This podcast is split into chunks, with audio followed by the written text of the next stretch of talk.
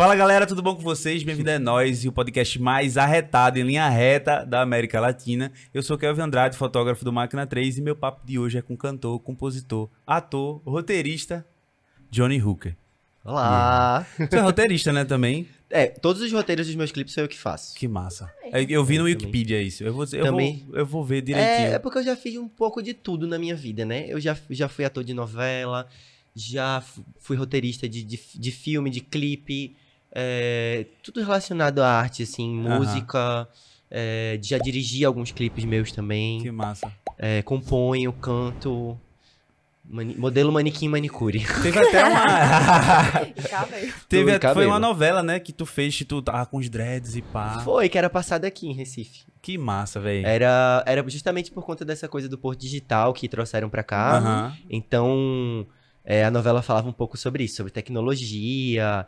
é, é, era, era um pouco também no, no ano da Copa, então era.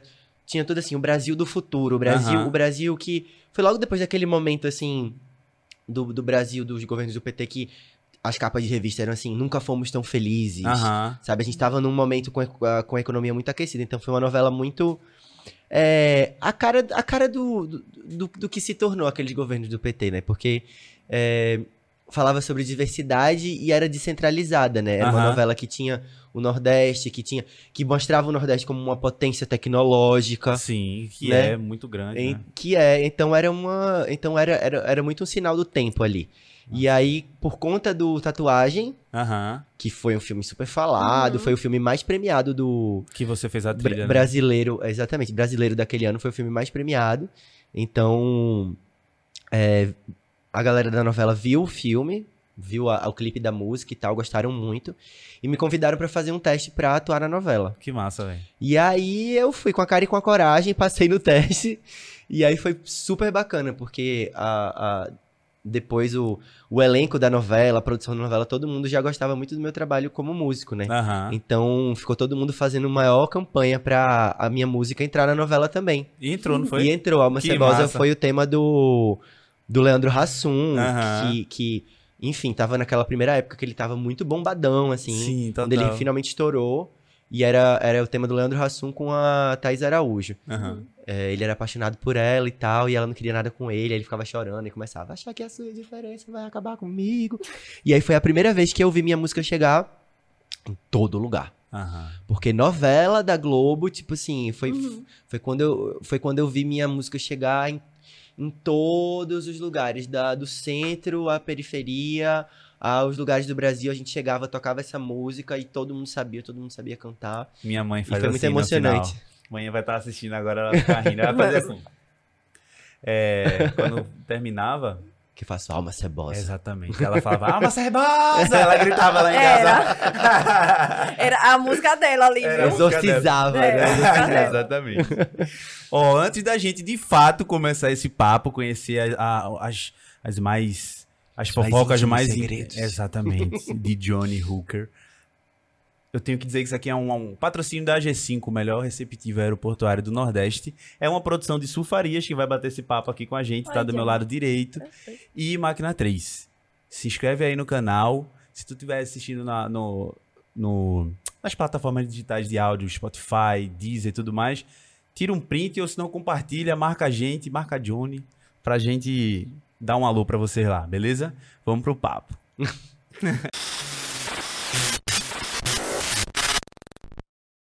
Muito obrigado por vir, viu? Cara, é, vários amigos meus já vieram aqui. Que massa. Jader, Gabi. Oh. E, enfim, meus amores, essa nova geração de Recife que tá aí.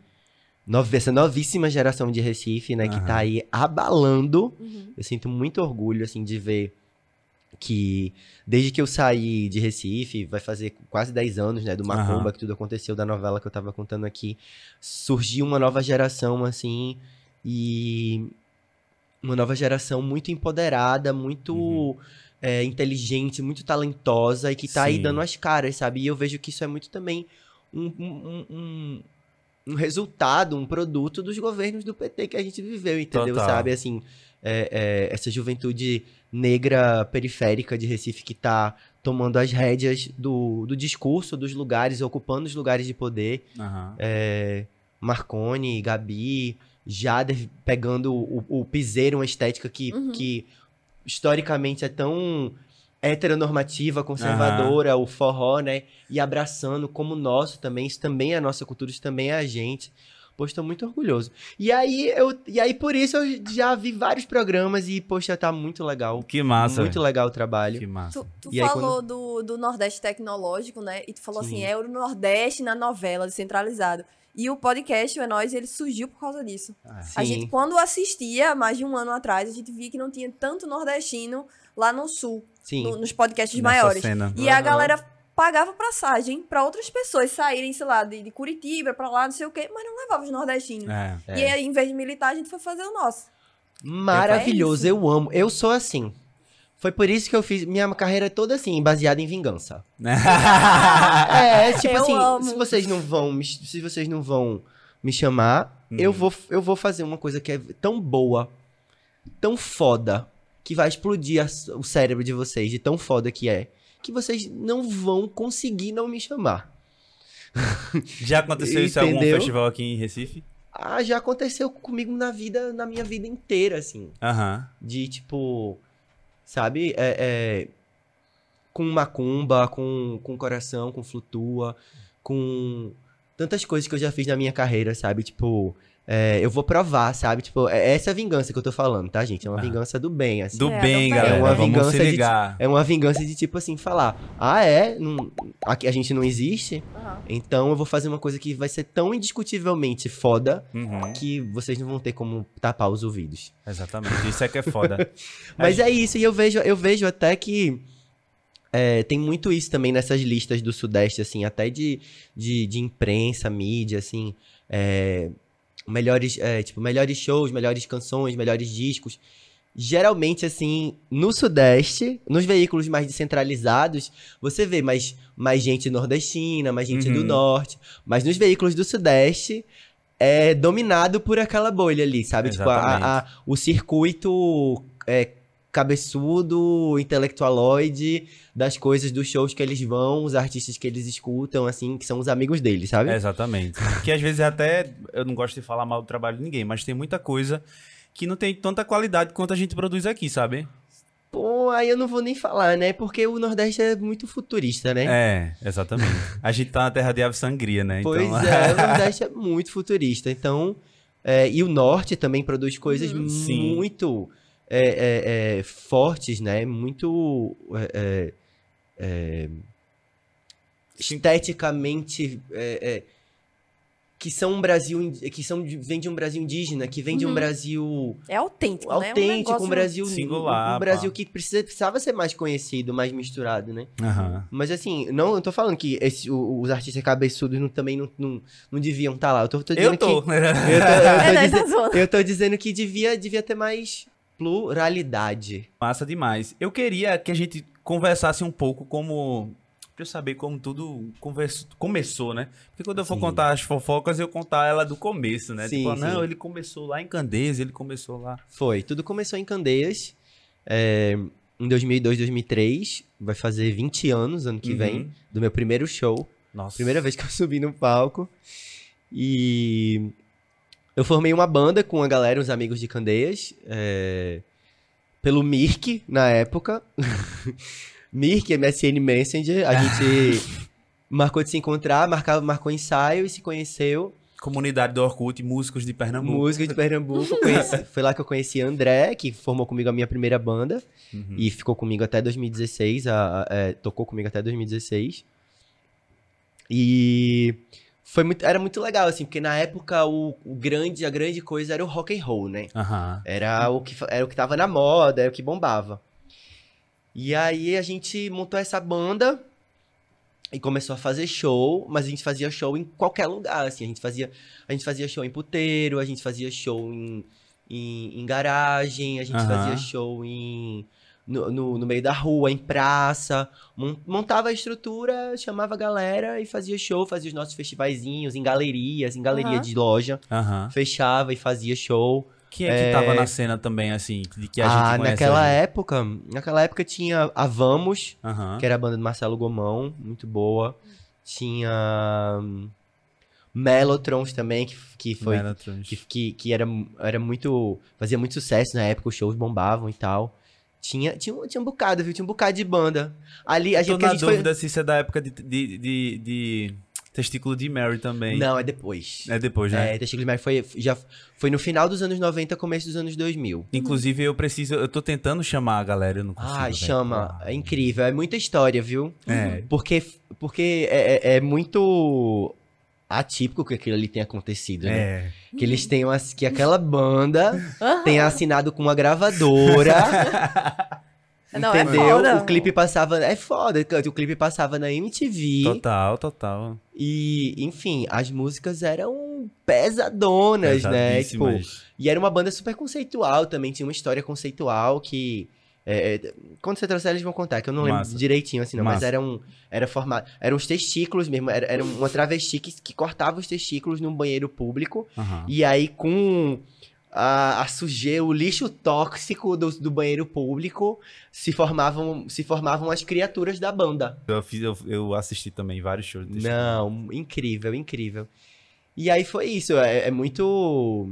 é, é, assim, como é que isso aconteceu, né? Tem coisas que acontecem que a gente fala, meu Deus, como é que isso aconteceu? Que eles-. O clipe tocava na MTV, dois discos com gravadora, blá blá blá, foram pro Sudeste, fizeram um monte de show.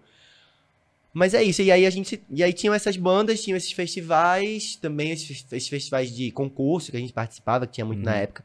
Tinha um que chamava Microfonia, que a gente. Eu fui finalista de todas as edições e na última edição eu, eu finalmente ganhei. Aê! que foi com Candeias Rock City. Na força da vingança. Na né? força. É. ninguém para ela, ninguém para ela. E aí foi. é, é, eu lembro que o primeiro, o primeiro que a gente foi finalista, a gente abriu para Los Hermanos. Aí o, o, o segundo já era um projeto que eu tinha que era bem de música eletrônica, assim e tal. Uhum. Que eu sempre fiz música de muitos estilos, assim, eu sempre passei muito, assim, pela... E primeiro, ah, os prim- primeiro eu fazia música em inglês, né, assim, Aham. no comecinho, lá no comecinho. Mas com o tempo foi evoluindo para músicas em português, assim, enquanto eu fui... E, e eu acho que isso, isso casou também com um momento do governo Lula, que foi... O, o Brasil foi reganhando uma... Uma autoestima Aham. que eu acho que lá nos anos 90 a gente não tinha tanto, sabe? Sim. A gente começou a falar, pô, o Brasil tá se recolocando no mundo. Claro. O Brasil, a nossa música, a nossa música é foda e tal. Uhum. É, é o país do futuro, né? O Brasil decolando, aquela imagem do Cristo Redentor decolando do, né? Ali do, do- do- Uhum. Enfim, então, é, eu acho que essa mudança das músicas em inglês para para o português tem muito a ver com esse momento. E também a, e também a questão da, da, da música que, que tava chegando descentralizada, né? Porque o- os governos, os governos do PT, eles descentralizaram muita coisa. No, no governo Lula 1, Uhum. que, come, que começou essa política, por exemplo, do cinema descentralizado no Brasil. Claro. Que só foi dar fruto agora. Sim. Porque política pública é, coisa, é projeto de a longo prazo. Não Hum. adianta você fazer uma política pública e falar, ah, não, aqui, daqui a dois anos a gente vai ter revolucionado. Pois é. Então, não é daqui a dois anos, daqui a 20 anos a gente vai estar com Bacurau em Cannes, ganhando um prêmio. Foda a gente vai estar com Marte 1, que é um filme mineiro, Aham. é, sendo, sendo a indicação do Brasil pro Oscar. A gente vai estar com Noites Alienígenas, que é um filme Uhum. do Acre, ganhando o Festival de Gramado. Entendeu? Então é isso. A política pública é um negócio que você vai lá. E aí, ao ao mesmo tempo, vinha nessa geração, vinha. é, é, enquanto eu tava ali começando a fazer música, Aham. Gabi Amarantos, veio o Som do Norte, Calypso, começou a bombar também no Sudeste, começou a descentralizar isso. Felipe Cato, minha amiga maravilhosa que veio do Sul. Meu E passa E a influenciar. voz. E que passa, voz, né? Puxa, e gênia. passa a influenciar mais do que o rock, né, velho? Quando essa galera começa a entrar. Exatamente. Porque eu acho que nessa época o rock já tava dando uma. uma tava morno. É. E, essa, e a cultura da gente tava reacendendo, né? Foi- e é engraçado porque tudo parece que é sincronizado. Nessa mesma Aham. época começam a aparecer as festas de música brasileira, que é um negócio que não tinha. Aham. Festa de música brasileira, festa de música tropical, festa de música latina. A Odara, mesmo daqui. Odara. É. É, entre outras, né? Entre outras, teve- começou, começaram a surgir festas é, que- que- de música brasileira no, no, no Brasil inteiro, né? Tem, É. uma, tem uma bem famosa também no. que é de São Paulo. É, meu Santo é Forte. Acho que é meu Santo. Santo Forte, não sei, enfim. É uma parada dessa. Tem, é, tem, tem festa de música brasileira agora em todo lugar do Brasil que você for. Então, A terça do vinil também, a né? terça do vinil aqui. Então, enfim, foi um, um momento sincronizado, assim. E aí, nessa época do, do Candace Rock City, pouco depois, eu fui. é, eu me inscrevi num, num reality show que tinha na época. Eu lembro, chama- na MTV, né? Não, era no Multishow. Multishow, é. Multishow. É, MTV, Chamava- Multishow era a nossa De referência, referência né? de música, É. é. Era. E aí, e aí chamava Geleia do Rock. Aham. E aí eu me inscrevi, fui, fui chamado. E aí a, a temporada que eu participei foi super massa, assim, tipo, super bem assistida, assim, no Brasil todo. A gente acabou sendo uma das bandas vencedoras. E. Enfim, foi o primeiro pontapé, assim, mais nacional que eu tive, sabe? Que Das, massa, das pessoas no Brasil, mesmo sendo TV paga e tal, que ainda é um pouco meio. menos é, é, bem menos assistida, mas Sim. gente no Brasil todo assistiu, então já, já deu aquela coisa, assim. É, e foi até a temporada do, do, do Rafa, o filho da Cissa Guimarães, que, que morreu naquele acidente no túnel, aquele acidente Sim, horrível. Skatista, né? Skatista, Ah. exatamente. Sim, que, lembro, naquele acidente, assim, horrível, que eles Uhum. estavam andando de skate lá e, enfim. É, ele tava na minha banda na final. E, e aí, depois disso, é, no- nos, nos- nos próximos anos, depois disso, a gente. é, eu recebi o roteiro do tatuagem do, do, Il, do Iltinho, do Tom Lacerda. E ele sabia que, que ele queria que eu participasse ali daquela, da- daquele filme de alguma maneira Aham. mas não sabia o que, fazer o que exatamente, assim, ali dentro daquele universo. E aí eu li o roteiro, me apaixonei por aquele roteiro, um roteiro lindo, assim, muito poderoso. E eu escrevi a música. Eu escrevi Volta. E. Pra o filme, né? para, o- então. É, para o filme, é, especialmente pro filme. Que massa. Sabia não. Que é uma coisa que eu adoro, que eu adoro fazer, tipo assim, escrever música pra, pra um projeto, assim, sabe? Aham. Pra um filme. Escrever música pra um filme, ou escrever música pra uma série. Se você me conta a história, se você me dá o roteiro, eu adoro dissecar isso, criar uma, uma música bonita, uma narrativa é, em cima disso, assim, é uma coisa que eu curto fazer. Sabe? Eu sempre curti. é, a, minha, a minha primeira paixão mesmo, a minha, o meu. A minha fundação é o cinema. Que massa. É, assim, é, quando eu era pequenininho, minha mãe, eu saindo do cinema, ela perguntou pra mim, a gente tinha ido, era ainda Recife 123, lembra? Do Recife 123, era do Shopping Recife, era um, um cinema que ficava fora do shopping. Eu fui pouco pra cinema na minha É. vida. E aí... O último filme que eu, que eu fui quando criança era Didi e o Fantasma Atrapalhão. Mas Que aí é nos anos tristeza. 2000, você tem quantos anos? Tenho 31. É. É, a gente é mais ou menos, mais ou menos da mesma idade. É. E aí, é, a gente tava saindo do cinema e minha mãe perguntou: o que é que você quer fazer quando, quando você crescer? Aí eu falei: não, eu quero ser aquelas pessoas que fazem os filmes. Uhum. Mas sem dizer exatamente, assim, sabe? Eu só queria eu só queria estar dentro daquele universo. Sim. Aquilo ali pra mim era tão mágico. Aquilo ali me deixava tão embasbacado, assim, tão é, hipnotizado que eu falei: não, eu quero. Eu quero fa- ser aquelas pessoas que fazem os filmes. E na adolescência, como a gente tava falando aqui, a música me sequestrou, né? Mas quem foi Por que te deu essa da- referência da música? Da onde veio? Veio do rock mesmo ou... Eu acho Teu que pai, veio de tua mãe. Madonna. Madonna. Veio de Madonna, porque também criança eu lembro de assistir o, o filme Na Cama com Madonna, um documentário sobre a turnê dela. Aham. É, não sei por que essa fita chegou nas minhas mãos. a- é, é, não era bem pra minha idade, né? Mas chegou nas minhas mãos. E... Sempre chega. Sempre chega. E eu fui assistir, que eu era muito cinéfilo, eu assistia tudo, não podia parar nenhum VHS na minha mão que eu, que eu botava pra assistir. E eu fiquei assim, meu queixo caiu, assim, quando eu olhei pra aquela mulher. Eu falei, meu Deus do céu, essa mulher é a pura, a pura revolução, assim. Uhum.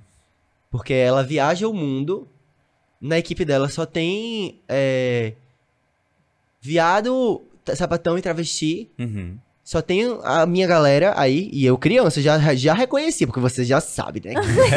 você já reconhece que essa é a sua galera. Entendeu? E ela sai aí pelo mundo, menina, pelos continentes, tudo do mundo, peitando a galera. Uhum. Peitando religião, peitando é, a família de bem, peitando conservadorismo, peitando. é, falando sobre sexo, sobre é, é, conscientização, prevenção de HIV numa época que isso era um tabu Uhum. imenso, entendeu? Então, e fazendo uma música incrível Uhum. e um show que é o mais a mais pura essência do teatro e do cinema. Uhum. O show dela é muito cinematográfico. Ela é muito foda. Ela é muito foda. Eu, Eu, eu faço faxina ouvindo Madonna. tipo, playlist. Ma- Sério, é Madonna, aí depois vai pro ABBA, né? Sim. Que eu curto esse eu estilo gosto mais dela e gosto de antigo aí. Britney também. Muito bom, gente. Não, Britney, gênia do pop. E você É. vê E Madonna aí? nas fases também, né? Tem aquela fase antiga, aí tem aquela música Bitch I'm Madonna, que é ela que é- dizendo, ei, galera do pop, eu tô aqui há muito tempo É, e eu sou, respeita. entendeu? Eu fundei isso aqui. Quando eu cheguei aqui, tudo era mato. É, Fui eu que capinei esse terreno. Pra mim, Maravilhosa. pra mim é Madonna, Britney e Michelle Mello. Michel, gostei, gostei. Muito bem. É isso. Eu amo. Pra mim é, é Madonna, Britney e Gabi Amarantos, minha amiga. É, E aí. é, Esse filme teve uma influência muito profunda, assim, sobre mim. Então eu falei, se um dia eu não for fazer cinema, eu acho que pode ser música também. Uhum. E aí na adolescência veio toda essa coisa do, do, do rock and roll, que eu me apaixonei. E essa coisa também de que na adolescência você acha muito a sua turma Aham. por conta da música, né? Sim. Sabe assim, com quem você se identifica? Você se identifica com a galera do skate, você se identifica com a galera. Os góticos, você se Aham. identifica com a galera é, mais certinha, mais caretinha. Com quem você se identifica? E aí a música, ela também vai lhe levando para o, o lado, né, de achar a sua turma. Uhum. Eu sempre fui, sempre amei, a minha turma sempre foi os, os excluídos, né? Aham. Os, os marginalizados. Aí eu falei, então, quem é que gosta desse tipo de música? Desse rock and roll, assim, pesado, mais punk, é a galera. Então, Eu acho que fui bem- antigamente tinha até mais tribos, né? De tipo assim, Tinha, por exemplo, eu gostava muito de, de, de Charlie Brown Jr. sim. Aí tinha a galera dos Los Hermanos. Mas na real, no final das contas, a galera meio que tá no mesmo, no mesmo barco, né? Tipo, É, galera, vê, Cha- Charlie Brown Jr., rap, tudo se liga. Tipo, Chorão era muito brother de Otto, que tudo Uhum. se liga, assim. Eu falei, meu irmão, a gente tá na mesma turma e nem tá ligado. É só uma questão de estética mesmo. É, mas eu não sei também, o mundo deu uma homogeneizada, né? Não sei, eu acho que o mundo deu uma encaretada, não sei, não sei. Eu sinto isso, assim, sabe? A MTV acabou, gente, assim, do- É. da, Que da a TV MTV aberta. Brasil era a melhor, a melhor emissora que eu já vi na minha vida Pois do é. mundial. Conheci tudo através do da Porra, MTV. uma, uma, uma- uma emissora que falava assim: desliga a TV e vai ler um livro. Que falava o tempo todo sobre conscientização, camisinha, sobre você ser uma pessoa que tá atenta e consciente do seu Uhum. papel no mundo enquanto jovem, enquanto juventude. Assim, nossa, eu aprendi muita coisa. E aí depois de mais conhecido, assim, depois do Macumba, foi muito legal, porque eu, eu, eu fiquei amigo das minhas ídolas do, Ah, que da, da, da MTV Brasil. Ah. Marina Persson dirigiu um clipe meu. Ah. É, conheci Sara Oliveira. Uhum. é, enfim, conheci a galera que fazia a, a, a MTV, da a MTV. diretora Ana, que fazia, que era diretora da, da MTV também. Conheci a galera que eram os meus ídolos que, que entendeu? Que eu acompanhava, assim, Sabrina. Eu fui uma vez no Altas Horas, Sabrina Parlatório Ah. tava lá também. Então, eu pude entrar em contato com essa galera. E todo mundo, né, que foi, fez parte da MTV fica, poxa, realmente era um, era um fenômeno, né? E aqui Foda. em Recife era muito forte, porque era TV aberta. Uhum. Aqui em Recife tinha uma retransmissora É. da, dessa MTV. É, então, ela- elas sempre falavam, Sara, Marina, que recebiam muita carta de Recife. Naquela época era carta, né? Muita carta, muita ligação Aham. de Recife pra, pra, pra emissora. Enfim, aquela, aquilo ali também me formou muito, sabe? Eu acho que a MTV, Brasil me, é- me, deu, a- me deu vontade de, de fazer música também. me deu vontade de conhecer música também. Conhecer. Eu passei. Ouvi rock, gente. É, ouvi, Sim. ouvi rock, não só rock, porque tinha umas coisas que estavam surgindo que a gente não entendia muito bem o que era, mas Aham. que era fuderoso. E, assim. Marina, e Marina Persson, por exemplo, tinha um programa sobre cinema, né? Aham. Então Ah. tinha programa de cinema, tinha programa de rap, tinha programa de entrevista, tinha programa de, de sexo, ponto, ponto P com Penélope. Era com Penélope. Pronto. Hilário. Aquilo ali era muito bom. Era eu acho que muito teria que bom. Eu acho que ela deveria fazer um podcast do mesmo jeitinho, velho, só pra gente Nossa, ia ser Ia incrível. ser na- na- incrível, pô. Não, ela, ela tinha que fazer. É. Essa ideia é incrível. Acho que essa ideia ia ser milhões de Me visualizações. pague, viu? Me pague um percentual. Ia ser milhões de visualizações. É. Porque sexo é um assunto que todo mundo gosta e quer saber. E ela arrasava nos conselhos. Tem inclusive uns vídeos clássicos dela ali, hilários. É. Que a galera Uma fazia merda- umas perguntas que ela não se aguentava, que ela começava a rir. Uma merda é que as redes sociais ela meio que dá uma cortada, né, velho? Nesses conteúdos, você falar um, um Uhum. porra, um merda, um negócio. Inclu- Inclusive, eu falei isso duas vezes, pode ser que eu perca a monetização por causa disso, sabe? Mas aí corta depois, bota o pi. Não, corto não. eu boto lá que tem linguagens inapropriadas. Aí Ah, eles botam o que é linguagem inapropriada na sua concepção. Você falou um merda, um porra e tal. É Sim. exatamente isso. Aí ele joga pra uma galera que, tipo, É mais adulta. a mais adulta, assim. A, a- eu acho que faz, faz sentido também, assim, porque tem uma criançada dentro do, do. YouTube. O Mundo Bita tá aí pra, pra provar que tem muita Não, criança. e as crianças de Portugal, que tô começando a falar com sotaque é, paulista. Eu acho é bom. Ó, qual foi do, das tuas referências nacionais que tu conheceu e que tu ficou assim, meu Deus do céu, eu tô aqui na frente de... Ah, que eu conheci mesmo. é, que tu conheceu mesmo. Ah, Caetano, né?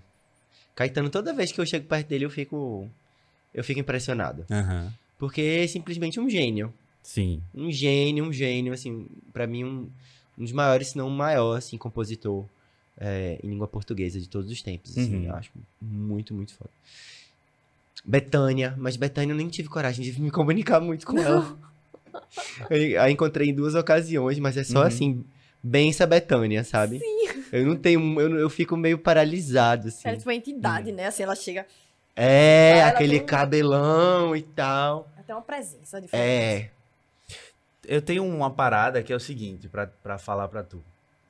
É, eu escutava é, aquela música Volta. Hum, Como é o nome? É Volta, né? Volta. É. o nome dela, né? Porque, enfim, eu escutava o Sim. demo. Tu lançou um demo no YouTube, mano. Aham. Eu escutava o demo. Sim. E aí, logo em seguida, é, eu não sei, foi ela que entrou na, na, na novela, né? Ou foi. Não, volta, Volta- entrou no filme. No, No filme, filme. Tatuagem. exatamente, tatuagem. TDAH. É, é, e aí, tu lançou o álbum. Sim. E eu fui fazer as fotos lá do, do Réveillon. Do show, sim. do show. E quando tocou essa música, eu tava no fosso Sim. e uma multidão atrás de mim, né? Aham. Caralho, a galera gritava e eu ficava assim: Não, para! Para que eu escutava essa música aí na demo! É minha, Fuderosa, é é minha, é minha. Tá. Eu achava, tipo, eu achei fuderoso, sabe? Tipo, me marcou muito esse show por causa da iluminação que a gente tava conversando. Sim, sim. Por causa da música e e tudo mais.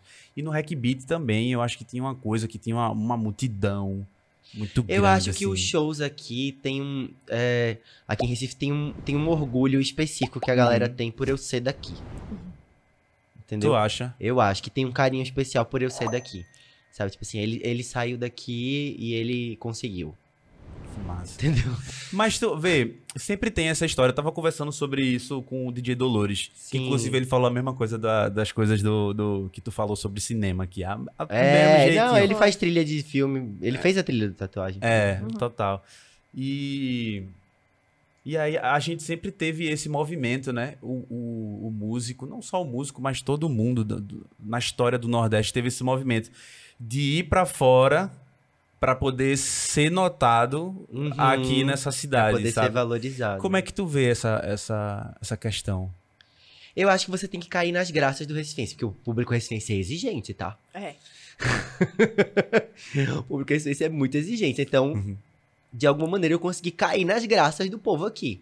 Porque tem muito artista Recifense que vai pra fora e volta pra cá e fala, porra, a galera não, não, vai. Em outras Aham. cidades, em outras cidades eles até bombam mais do que em Recife, sabe? Aham. Mesmo sendo daqui. Eu vi, tu conhece Não Amaro, sei. né?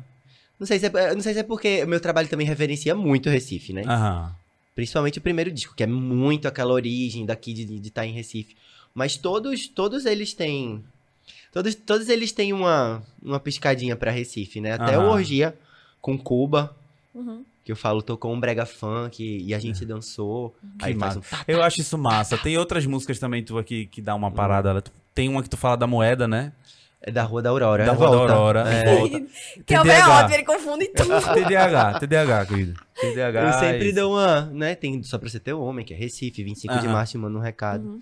Muita gente presume que, por exemplo, essa de do último disco, que é, é, a faixa que abre é, se chama Cidade do Desejo. Tem uma, uma introdução, assim, bem atmosférica e tal, com uma orquestra. Aham. E todo, mu- muita gente presume que a Cidade do Desejo é Recife, inclusive, porque eu, eu falo de Recife no, no, no disco depois.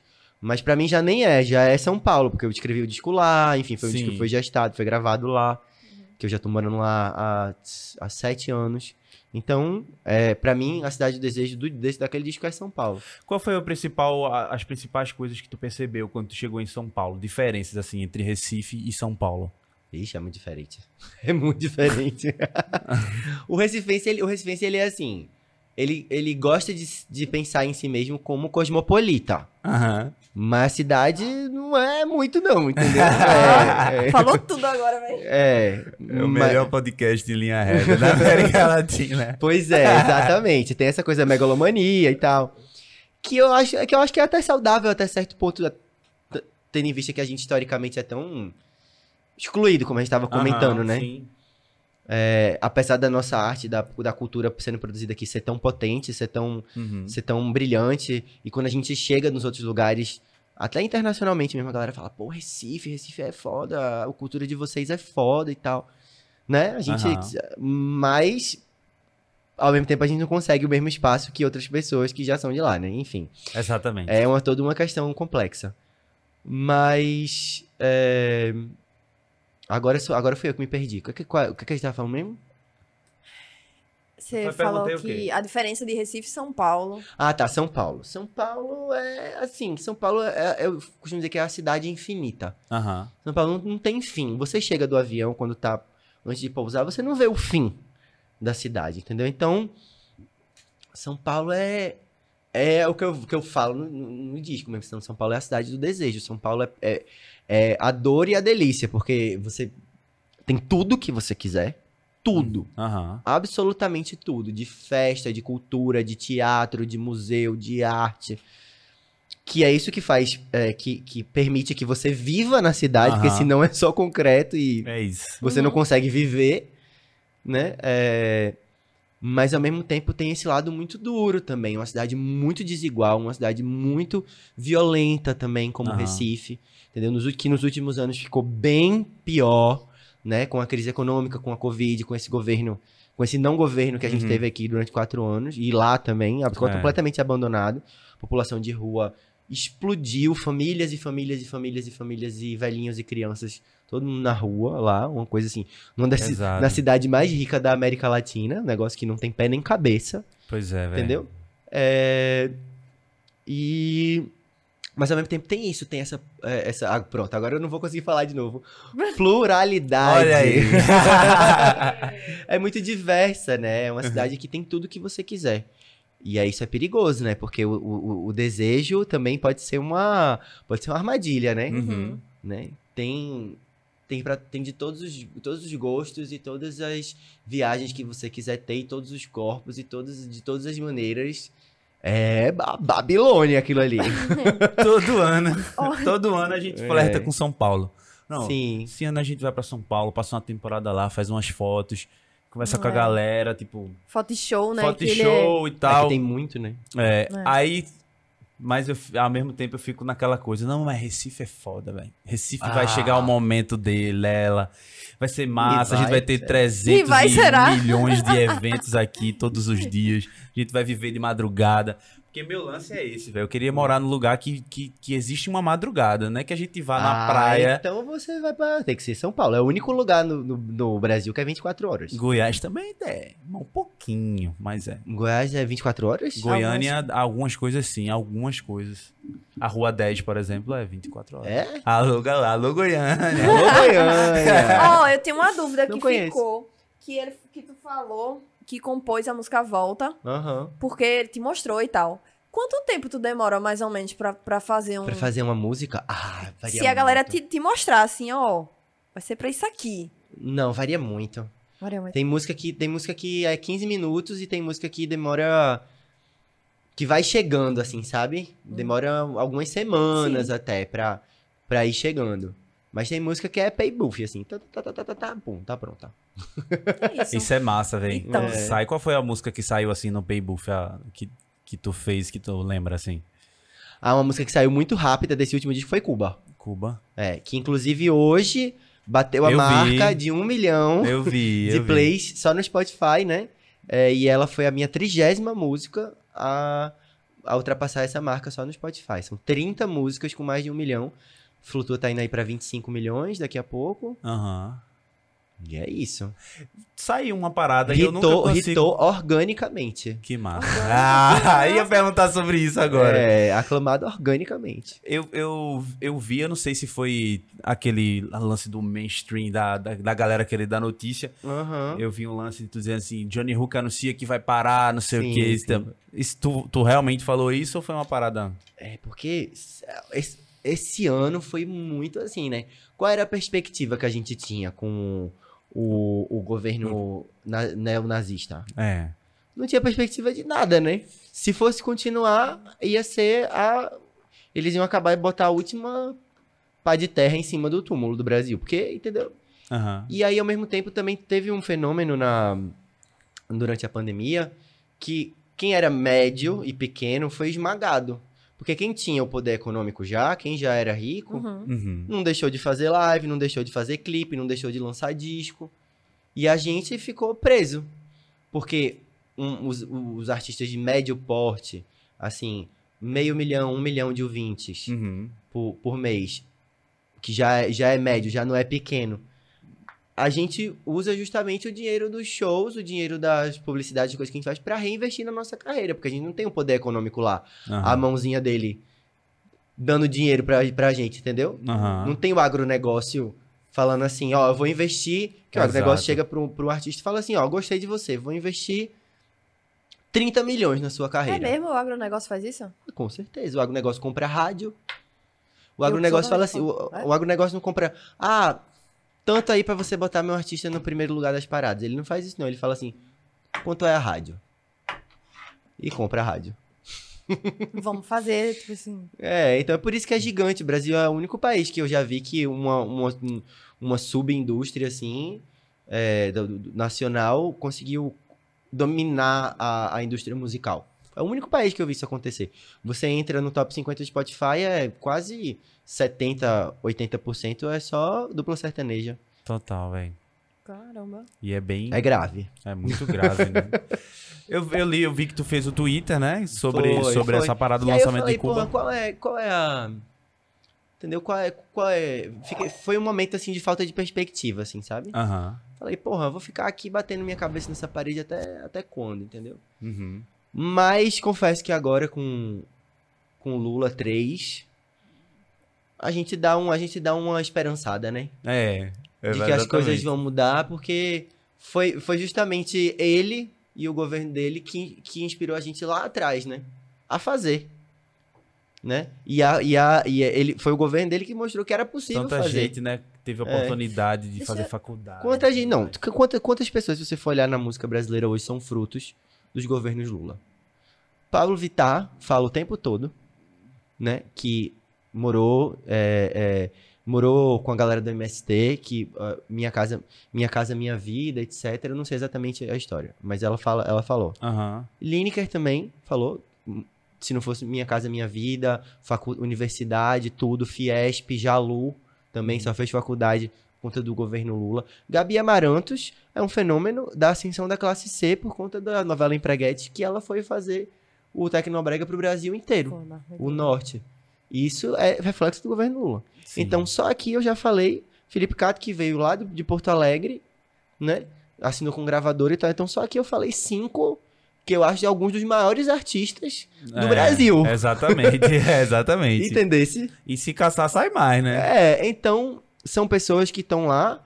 E eu não tenho dúvida que o meu trabalho é fruto do do- do- da- da- dos governos da, da- da Aham. era, da era Lula, da era Lula. dos governos progressistas, dos governos Aham. que reafirmaram a nossa cultura, que, que botaram aí políticas públicas em, em ação, né? Uhum. É. Obviamente não foi perfeito, porque o Brasil também. Mas, ó, é. Tem um, Eu tem tenho- um vício que É, vem da era dos nossos colonizadores. Exatamente. Tem, a gente tem nossas críticas e tal, mas, poxa, quando eu vi lá o, o- o impeachment de Dilma, acesso àquela infame Nossa. sessão no Congresso, foi que eu percebi o tamanho da profundidade do buraco. E a gente não tá livre, não, Entendeu? viu? É, não tá. Não, não. O Congresso tá mais assustador do que nunca. Exatamente. Entendeu? Então. Então, poxa, então foi muito. Aí, aí é que eu dei mais valor ainda. Eu falei, pô, aí, nossa, foi muito importante mesmo a gente ter tido aquilo ali. Uhum. Entendeu? Porque, como eu falei, política pública é um negócio que dá- demora 20 anos pra você ver florescer. Exatamente. Aí- Eu, eu vi um podcast com o Lineker, né? Que a galera é, foi no mês do orgulho. Uhum. Aí chamaram o Lineker e pra, pra quantidade de pessoas que estavam assistindo era muito pouco. Sim. E eu fiquei assim, velho, vocês não tão, tem noção que é uma das maiores cantoras do Brasil atual, Sim. da MPB.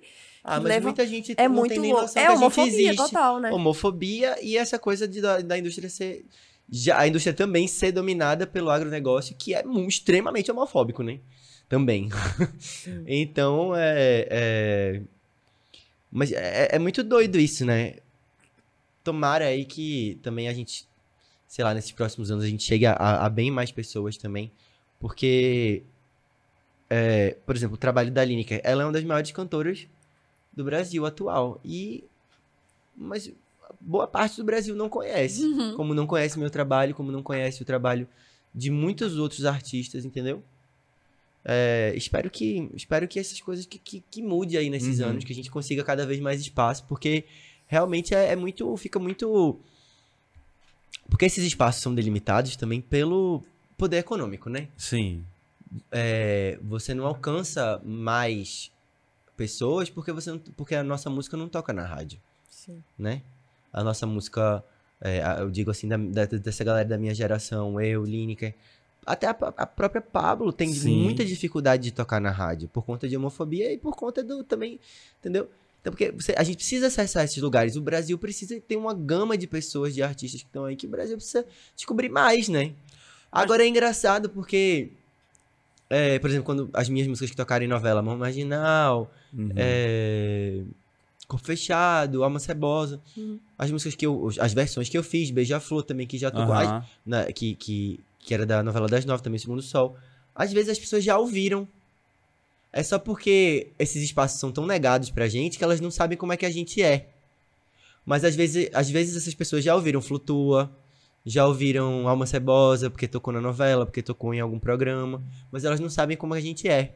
Uhum. Ah, cara, que, entendeu? que coisa, né? É. Interessante isso. Agora, com, a, com, com essa onda dos, das plataformas digitais de áudio, isso não deu uma virada Sim. no jogo, não? Nada. Não, porque a galera compra esse espaço também, né? Não posso, nem posso nem foda. falar. É foda. Isso é, é, é Ó, tu fala muito de política. Tu fala de política também. Eu vejo que tu, tu se É, posiciona ele assim no Twitter e é. tal.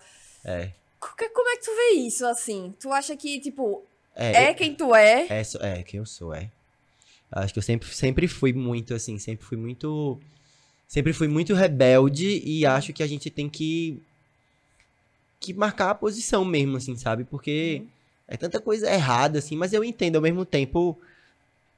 Alguns amigos, alguns colegas, assim, que preferem não, também não. Não se posicionar. É, assim, não é nem não se posicionar, porque eu acho que tem colegas meus que já estão em posições tão marginalizadas pela vida, pessoas é, transgênero e tal, que elas já são a própria o próprio posicionamento, entendeu? Então, eu, eu, eu, eu entendo, assim, que a pessoa também não queira se colocar mais ainda do que ela já está na linha de risco, entendeu? Uhum. Mas eu sempre, mas eu sempre, eu sempre me, sempre me posicionei, sempre, sempre, sempre.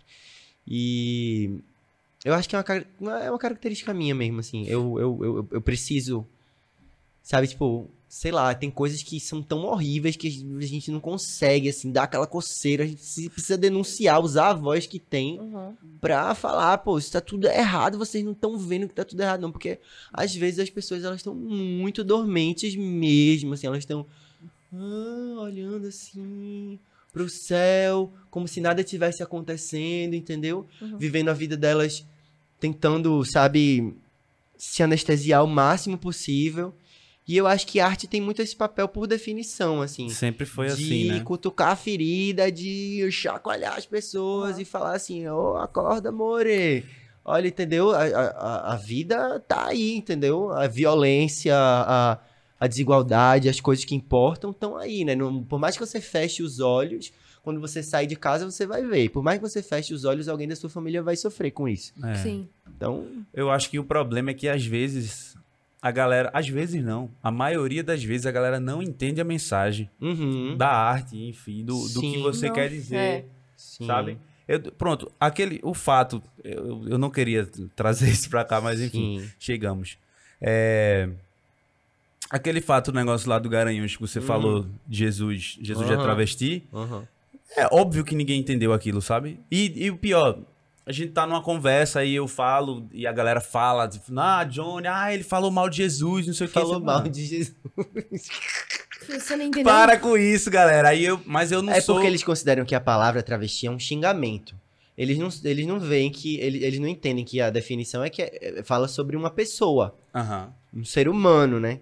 Então, a- só disso daí a burrice já é 100%, né? É uma burrice não lapidada, é uma burrice que é aquele a- em estado bruto. Aham. Né? Um cristal em estado bruto, a burrice em estado bruto é isso. É a pessoa achar que travesti é xingamento. E outra coisa, outra coisa, é falar Jesus é uma pessoa. É como se Jesus fosse uma pessoa, assim, Aham. né?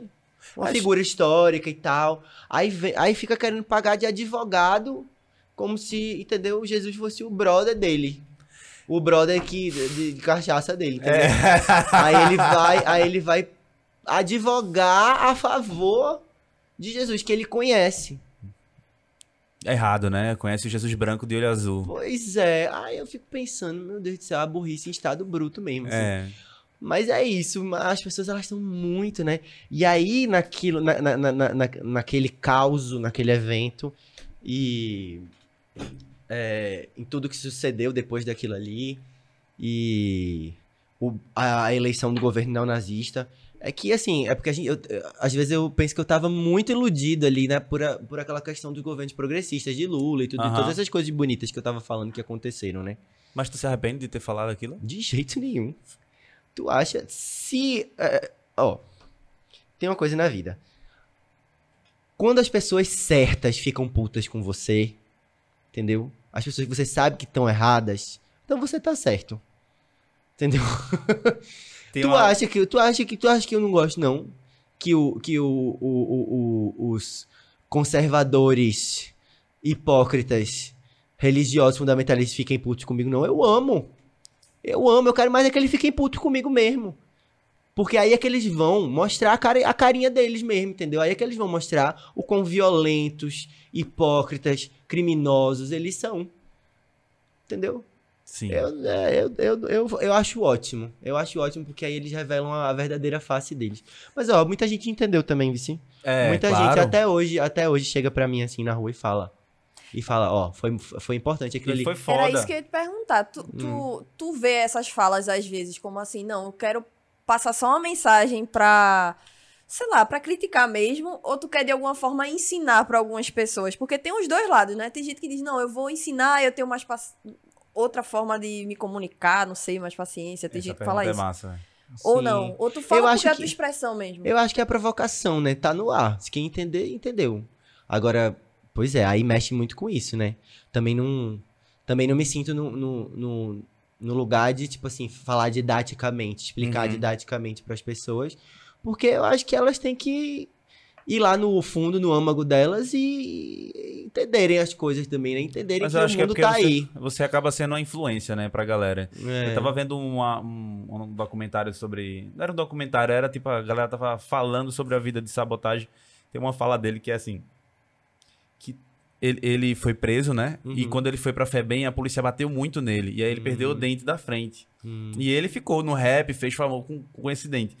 E aí ele disse o seguinte: ele apareceu na TV com, com a, a chapa, né? Com o dente, colocou o dente de volta. E aí perguntaram por que ele colocou depois de tanto tempo. Ele disse: é porque a galera, as crianças da minha comunidade, queria ser tão igual a mim que queriam quebrar o dente o dente. pra ser igual a ele. Ah, E aí ele disse assim: ele ficava sempre naquela, naquela ideia de. Eu sou uma referência para as criançadas. A galera Ah, é. ficava doido com ele. Mas eu senti dente. isso muito depois do Macumba. Quando eu via, quando eu, quando eu comecei a perceber que meu público era muito, muito jovem Uhum, e eles viam em mim uma figura assim, realmente representatividade. uhum. E foi muito por isso também que surgiu o Flutua. Porque eu queria fazer uma música que fosse Hum. Sobre essa galera que tava assistindo os meus shows, entendeu? Essa galera Uhum. muito jovem e que falasse pra eles que o amor vai vencer, entendeu? De alguma maneira, uma As música pessoas choram, uma né? música que falasse sobre a vitória do amor, Aham. sabe? Uhum. que porque o primeiro disco tem muita música de dor de cotovelo e tal. E eu falei, pô, mas eu tô falando pra essas crianças que só do só do ruim, do fim do amor, do, da dor, eu quero eu quero falar, fazer uma música que também seja sobre quando ele vence, né? Aham. Então, e que também inspire elas a serem, a, a se libertarem também, né? Uhum. Então, Flutua vem muito desse lugar, assim, do, do- de criar esse exemplo, de criar esse exemplo para as pessoas, assim, Que sabe? massa. Agora, é, o, o- outro caso de Garanhuns lá é, realmente é porque as forças do mal são muito pesadas, né? Então, acho que contra as forças do mal é, é aquela coisa, não- você não pode confundir é, o grito de revolta do oprimido, Uhum. né? Com, com a força do opressor, né? E a homofobia é um problema também internacional, velho. É, é aquela coisa que nem. Já desse uma amiga minha tava falando é, que ela fez uma tatuagem e não gostou e vai tirar. Porque ela sente que a tatuagem faz os homens ficarem olhando muito pra ela, assediando ela. Nossa. E aí, aí, aí ela falou, ah, a gente tava comentando, ah, se ela fizesse essa tatuagem, não sei o que, ela pod- não sofreria tanto assédio. Mentira, em qualquer lugar do mundo. É a mesma coisa, é a cultura ocidental, ela é muito machista, ela é muito homofóbica, muito transfóbica, muito racista. Então, te- teve um post meu, que eu fazia sempre essa performance com o meu guitarrista, que em Alma Cebosa, enquanto ele tava fazendo solo, eu desci e dava um beijo nele, né? Eu fiz uma foto linda com esse momento. Então. No Hack Beat. Sim, Foi. então, é... Ah, eu acho que eu sei qual é. Uma do fundo É no laranja, 18, é. eu lembro, no eu lembro o 18, seguinte. Eu Foda postei essa essa foto. foto. Eu vou. Véi, foi, foi, foi assim. Guarda, guarde o que você ia falar na cabeça. Eu Sim. só vou dar um adendo aqui. Quando terminou, veio Hum. todas as pessoas do Hack Beat. Você pegou a foto, você pegou a foto. Relaxa, pô. Então, E foi sorte, porque eu tava fazendo outras momento- paradas. esse momento era, era famoso no show. E Uhum. aí teve um aniversário dele que eu postei um vídeo desse momento. Hum. Eu lá, dando um beijo na, beijo na boca dele. E algum algoritmo satânico de extrema direita Uhum. é, rodou esse vídeo no Facebook. Tanto, tanto, tanto, tanto. Que, que hoje em dia ele tem 6 milhões de visualizações. Aham. Era só um feliz aniversário paulista. e hoje em dia ele tem 6 milhões de visualizações. E eu não tô brincando, não. Ele tem dezenas de milhares de comentários homofóbicos em árabe, em espanhol, em francês, em inglês. Em português não precisa nem dizer, né? Entendeu? Pra você ver como é o fenômeno da homofobia. É. Entendeu? E eu acho que a homofobia também tá intrinsecamente é, relacionado com a, com a moral da, da coisa da igreja, né? Da coisa Sim. cristã também, né? É, você viu E o aí, negócio e Catar aí também. pô, a igreja persegue a gente a vida inteira. Foi também aquele, aquele momento também foi um grande desabafo assim da minha vida, porque eu já fui chamado tanto de, sa- de satanás, de diabo, de invertido, de, de lixo, de que eu não prestava, de que eu ia pro inferno, de que eu, de que eu devia morrer por esses religiosos a minha vida inteira quando eu era criança, quando eu era adolescente. Que eu falei, quer saber de uma coisa? Agora vocês vão ter que ouvir. Vocês vão ter que ouvir o que eu vou dizer. Vocês vão ficar putos. Que bom. Que massa. Entendeu? Então é, é isso, porra. Madonna, é Madonna, gente. Madonna, Madonna. Madonna do. Nordeste. Madonna. Madonna do Nordeste. Madonna. Ó, como é que tu vê essa Copa no Catar, velho? Já que a gente tá falando tanto de homofobia aqui. Ah, eu, eu não gosto muito de futebol, né? Mas eu acabo acompanhando, né? Aham. Eu gostei de ver o povo brasileiro feliz, assim. Pena foi, que, que pena que foi por pouco tempo. Não foi, menino. É. Mas quando eu vi o povo feliz, assim, unido, torcendo, eu falei, poxa, tá aí, legal. É Não massa, sei, né? mas é porque essa coisa CBF, é, FIFA. É tudo um negócio, um esquemão, né? Tu, Pois tem uma é, série na véi. Netflix, acho que é na Netflix ou na, na Amazon, que fala sobre o, o ex-diretor lá, o. Como é que chamava? Eu, eu sou muito ruim, famosão, um famosão de, de lá. nome. Que foi durante muitas. Foi dé- durante décadas Aham. foi o dono lá. Sim. Que era. Vamos, vamos... Depois a É. gente vai... A gente bota o nome aqui embaixo, galera. Eu não Sim. vou lembrar, não. de jeito nenhum. Mas eu fiquei feliz de ver o, o povo brasileiro unido, torcendo. Isso, Aham. isso me inspirou. Porque eu falei, poxa, agora as pessoas estão saindo na rua com a camisa do Brasil e não é mais de lunático. Elas estão torcendo pelo Brasil. Torcer pelo Brasil. Eu torço muito pelo Brasil. Eu quero que o Brasil abale, como você falou, que eu falei será e tal. Eu quero que Recife seja a cidade mais foda do mundo. Eu quero que a Aham. gente cresça, que a gente floresça nossa cultura, nossa tecnologia. Mas realmente é um, é um caminho muito longo, né? Da onde, a gente- da onde eu tô vendo, pelo menos. Eu falei, eu tô, tô falando agora, aí eu, eu lembrei de um vídeo que eu fiz, porque assim, eu, eu, Todas as pessoas que fazem podcasts hoje em dia são Sim. influenciadores e tudo mais. E a gente veio de uma rede muito de produção, né? A gente é backstage. A gente Hum. não tá acostumado a. Eu a vim dar do cara. Ibura, do Ibura backstage. É, e agora, Ibura, Tudo. Ibura, podcast, Palco do CDU Ibura no carnaval. É. Aí eu fiz assim, a galera fez, não, pô, tenta fazer uns vídeos, tu, tu é engraçado às vezes, tem umas coisas. Aí eu comecei a fazer. Aí eu tive uma sacada do. Teve um negócio da, da bandeira, não sei que se tu viu, que era a bandeira é pra Copa. Ah, Aí eu peguei e fiz um vídeo que era tipo assim, falando, o mote do vídeo era assim, assim, galera, pra resolver, pra gente não se confundir, quem é que tá usando. Tem duas torcidas no Brasil, né? A de Bolsonaro e a torcida que tá torcendo pela seleção brasileira no Catar. sim. Então, pra gente não confundir, quem for usar a bandeira, bota assim, é pra Copa. É pra Copa. Porque aí a gente já tá ligado e a gente já não vai ficar julgando e tudo mais. Muita e- gente botou, né? é, muita gente botou.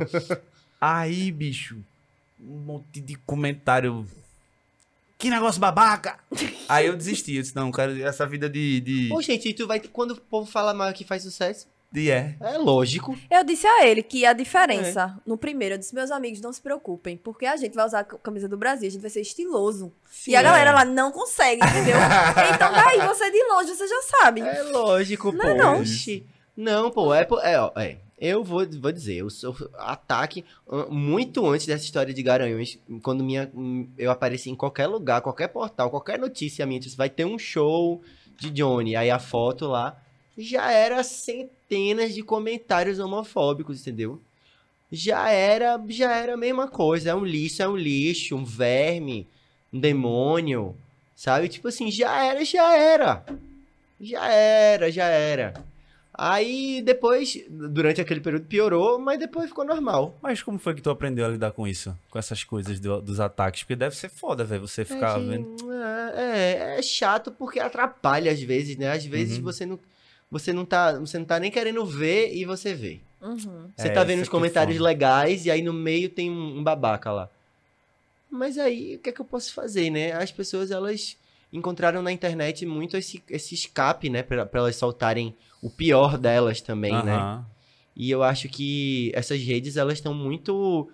Tem, tem muito essa coisa da... tão- o algoritmo é total, totalmente fascismo, fascista, assim, sabe? De Aham. extrema-direita Eu. Sabe? Quando, quando tem briga, quando tem polêmica, o, o algoritmo ele, ele quer muita interação e essa galera gosta de interagir pra xingar, pra entendeu? Então ele e até essa coisa de mostrar pra vocês as publicações sugeridas, aí começa a aparecer um monte de coisa de extrema direita, sabe? É.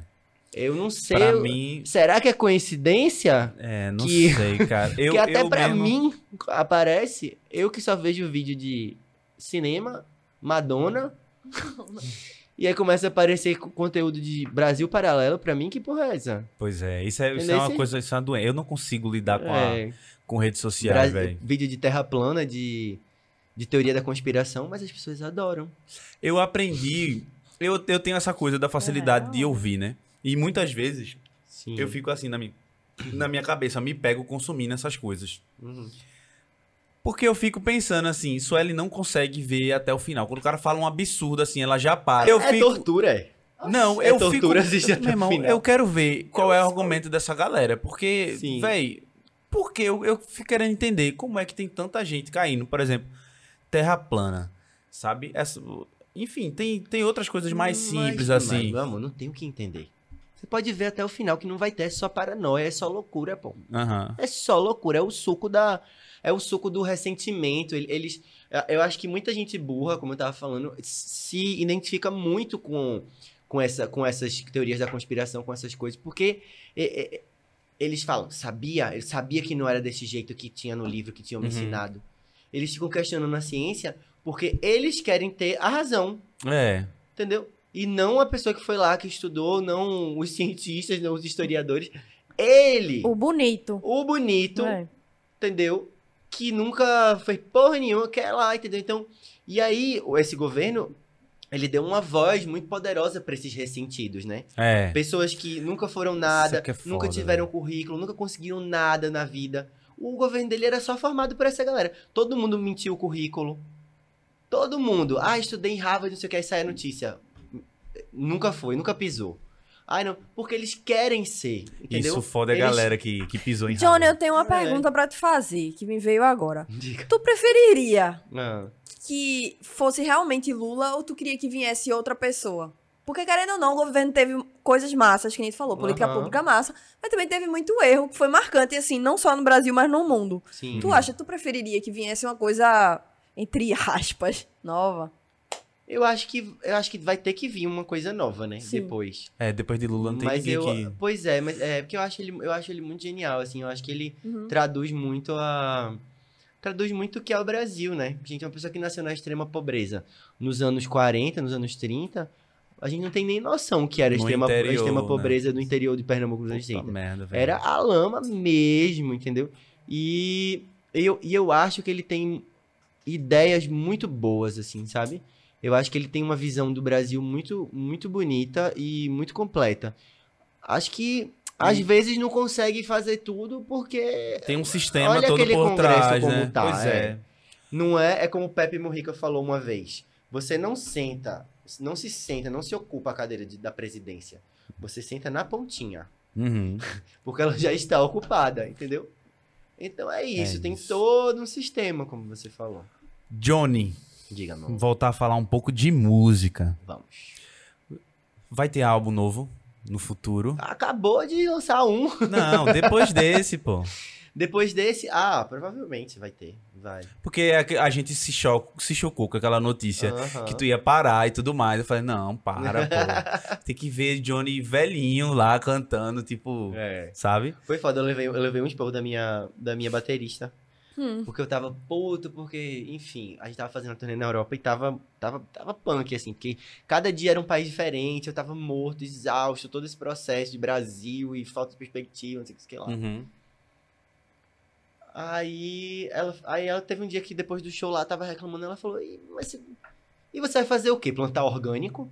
Ela falou pra mim assim, falou. Total. Aí eu falei, é, mas aí, eu- mas aí eu vou continuar fazendo isso até quando? Aí ela falou, até morrer. É, mas é isso, Johnny. Mas é aí isso. eu mano. fiquei, toda vez que eu encontro ela, eu falo, Michelle, até morrer, né? Ela até morrer. É, tem que ser. Ó, vamos falar é, desse, desse, desse disco que Sim. você lançou recentemente Uhum. e tudo mais. Como foi a produção, quem foi que participou e tudo mais. Esse disco foi um disco dos anos Bolsonaro, Aham. né? É um disco da pandemia, né? Uhum. Do, do apocalipse. O nome do disco é Cuba. Não, o nome do disco é Orgia. Orgia. É. Cuba é o nome do, É o nome do single, Do é. single, é. É, E é um, é um disco apocalíptico Uhum. sobre o fim dos tempos, sobre o fim do Brasil. Né? E ele é inspirado num livro dos anos 60 que chama é, Orgia, de de Túlio Carella, que foi um argentino que veio aqui para Recife nos anos 60 Uhum. para ensinar no curso de artes cênicas no, no FPE. E que ele chegou aqui e caiu na esbórnia. Se apaixonou pela, pela cidade, pela vida noturna, sexual da cidade, enfim, começou a escrever esses diários.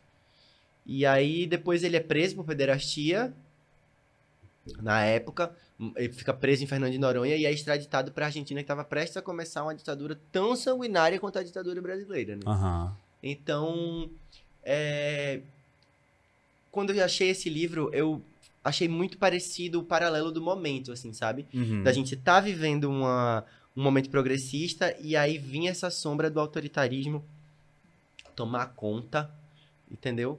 E foi o que aconteceu, né? A gente vinha de um momento progressista no mundo todo, né? É, é, de avanços de direitos LGBT, de avanços de, avanços de políticas públicas no Aham. mundo todo. E aí essa onda, essa onda da extrema direita, ela começou a se instalar no mundo todo, né, na América Latina, enfim, de novo. E aí parecia que a gente tava vivendo esse momento de novo. E aí quando eu achei esse livro, eu falei, por que eu não faço um disco que é como esse, como esse livro, inspirado nos meus diários sexuais, afetivos, Aham. dos meus anos aqui em São Paulo. Né? Porque São Paulo é uma cidade que transpira sexo. São, São Paulo é uma cidade que transpira desejo e corpos e é, toda essa coisa múltipla. Quando tu, fala, quando tu falou de São Paulo, tudo que você quiser tem em São Paulo. Eu só pensei sexualmente. assim. É, Isso é- eu juro a você, eu só pensei, não, vai ter tudo mesmo. vai ter tudo mesmo, É. assim, tudo mesmo, mesmo, mesmo. Que Seja qual for a sua, a sua dúvida, o seu desejo mais obscuro, tem lá. Aham.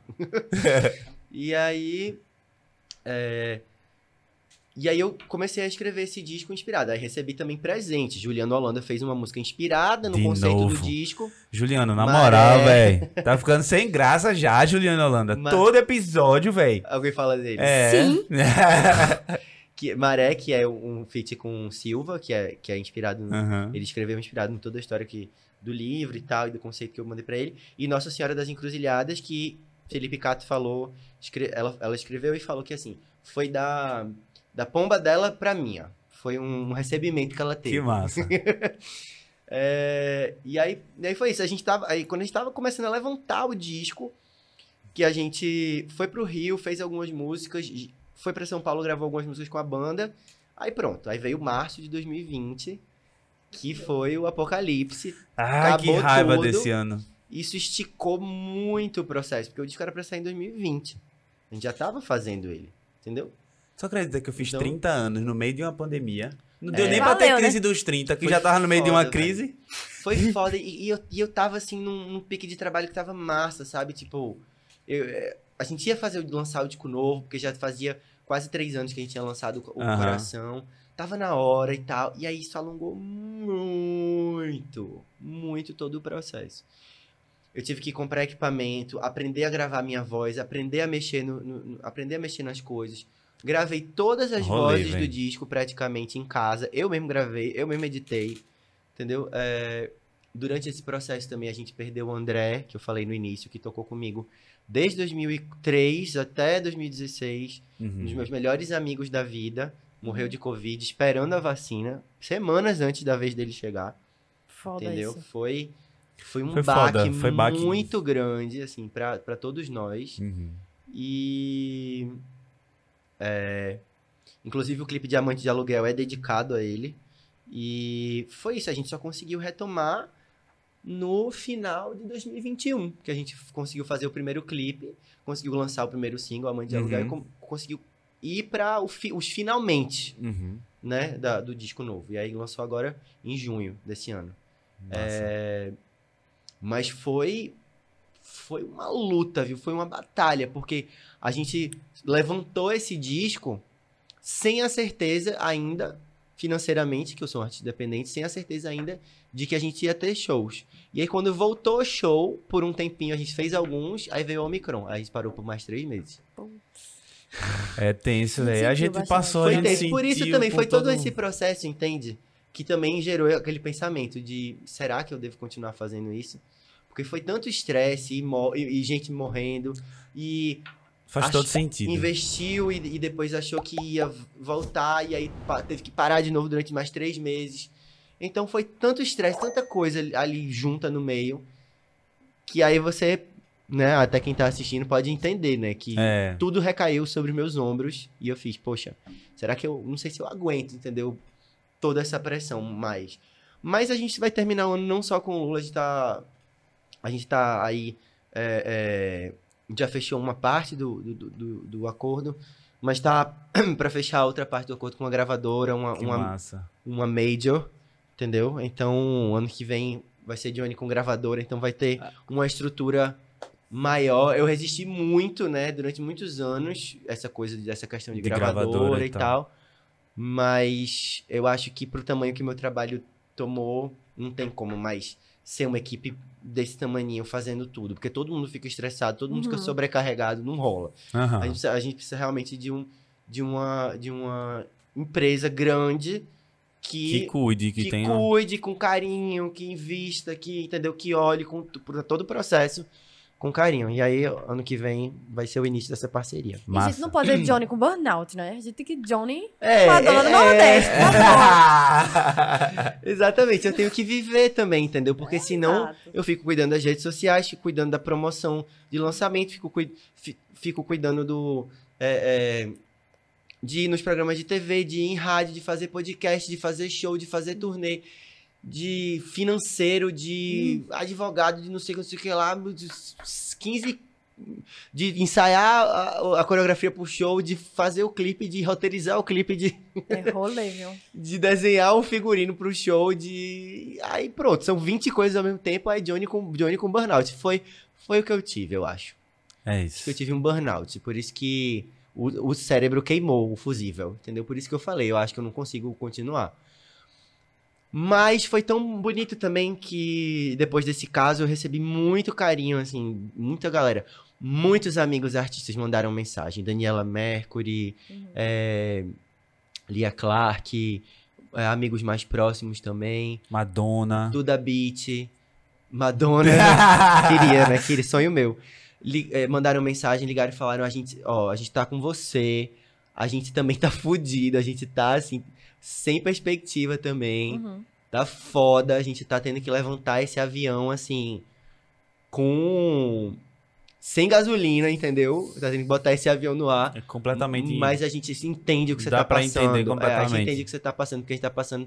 A gente sente isso. A gente, muita gente, muitos artistas amigos se identificaram no desabafo. E- Muita gente também me xingou. Eu não sei, eu não sei. Oxi, Eu não sei porquê. Eu sou, conheci, eu sou conhecido, assim, meio conhecido por ser polêmico. Mas eu não me. Eu, eu juro pra vocês, eu não me acho nada polêmico, pô. Aí eu acho que a pessoa não, sei- eu não sei se é, eu não sei se é a maneira que eu me expresso, é muita sinceridade. E às vezes as pessoas ficam meio chocadas, assim, sabe? Eu só fiquei chocado uma vez contigo. Que foi quando? Negócio de Ney Mato Grosso. Ah.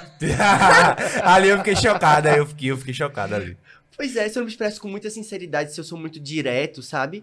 As pessoas, elas tendem a pegar qualquer coisa que eu falo e elas transformam ali num num fuzuê, começam a brigar. Aí quando eu vejo elas estão brigando entre si, aí eu olho assim e falo, deixa esse povo brigar, então se matem. Se matem vocês aí, porque eu tenho, eu tenho mais o que fazer. Eu, eu as 20 coisas que eu falei aqui que eu tenho que fazer? Eu tenho que fazer, então vocês se matem aí, entendeu? Tem gente que acha que é golpe de marketing. Já teve artista amigo meu falando. Falando que eu tava fazendo polêmica porque era pra todo mundo. Que eu, ta- que eu tava lançando o disco, era pra todo mundo ouvir o disco.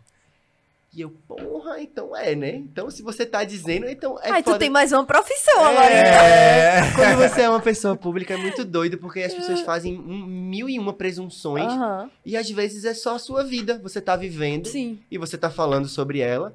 E as pessoas recebem as coisas que você fala de uma maneira muito atravessada, assim. Sim. Dia desses, no quase começou uma confusão. É porque eu falei, eu não vou. Qu- Quando eu falei, eu acho que quando eu, eu dissipei um pouco a confusão, porque eu falei assim: ah, foda-se, eu não vou, não vou, não vou entrar nessa confusão. Vocês, se vocês quiserem aí, vocês se matem. Aham. Porque um, um, um fã postou no Twitter assim: Poxa, eu acho muito foda viver na mesma época que Johnny, porque eu acho ele um dos maiores artistas. Falou uma coisa bem linda, assim, Já porque eu acho- imagino. porque, porque, porque eu acho que eu acho ele um dos maiores artistas que já teve na música brasileira.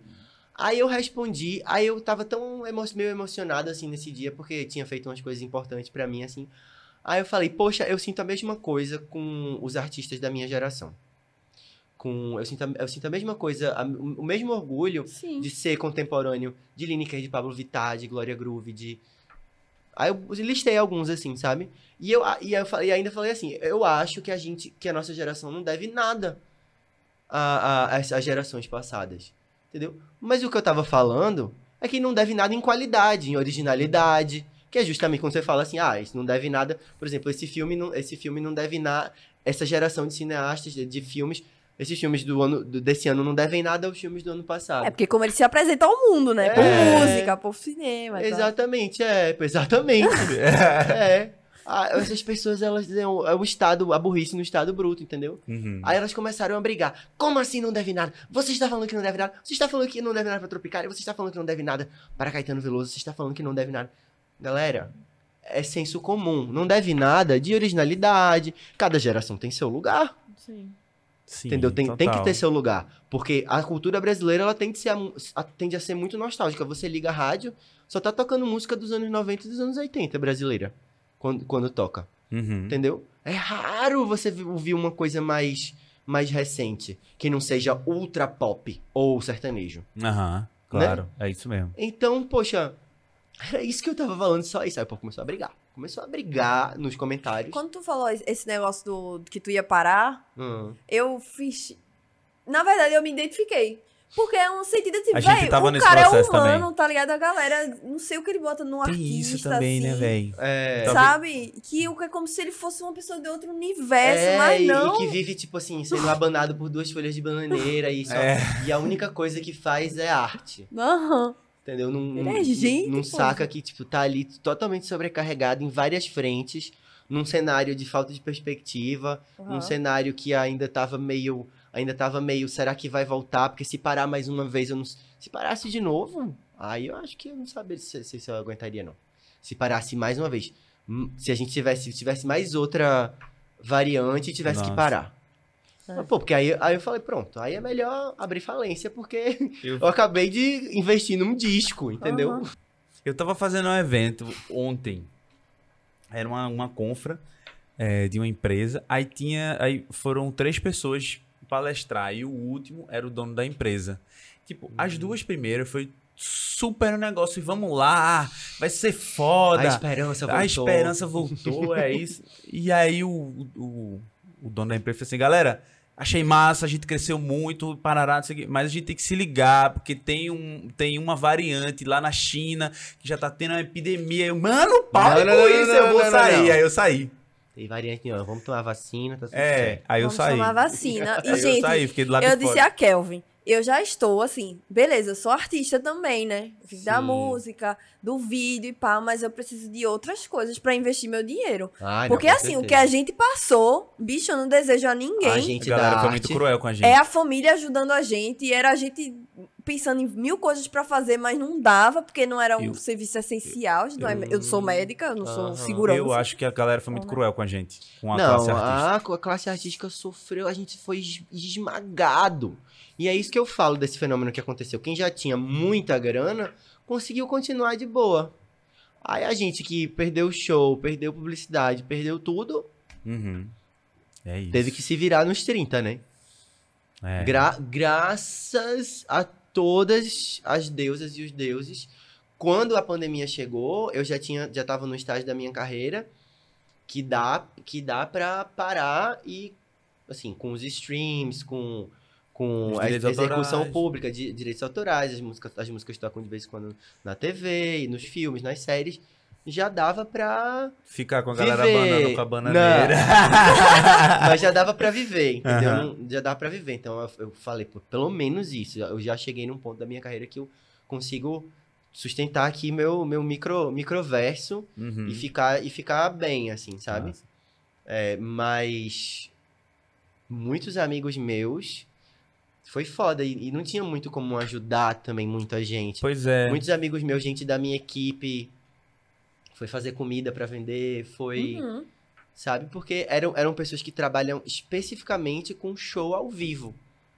Entendeu? Tipo, meu iluminador, maravilhoso, que você tava elogiando, Hum. Leandro. Leandro, Tipo, beijo pra você. Leandro, você é foda, te amo.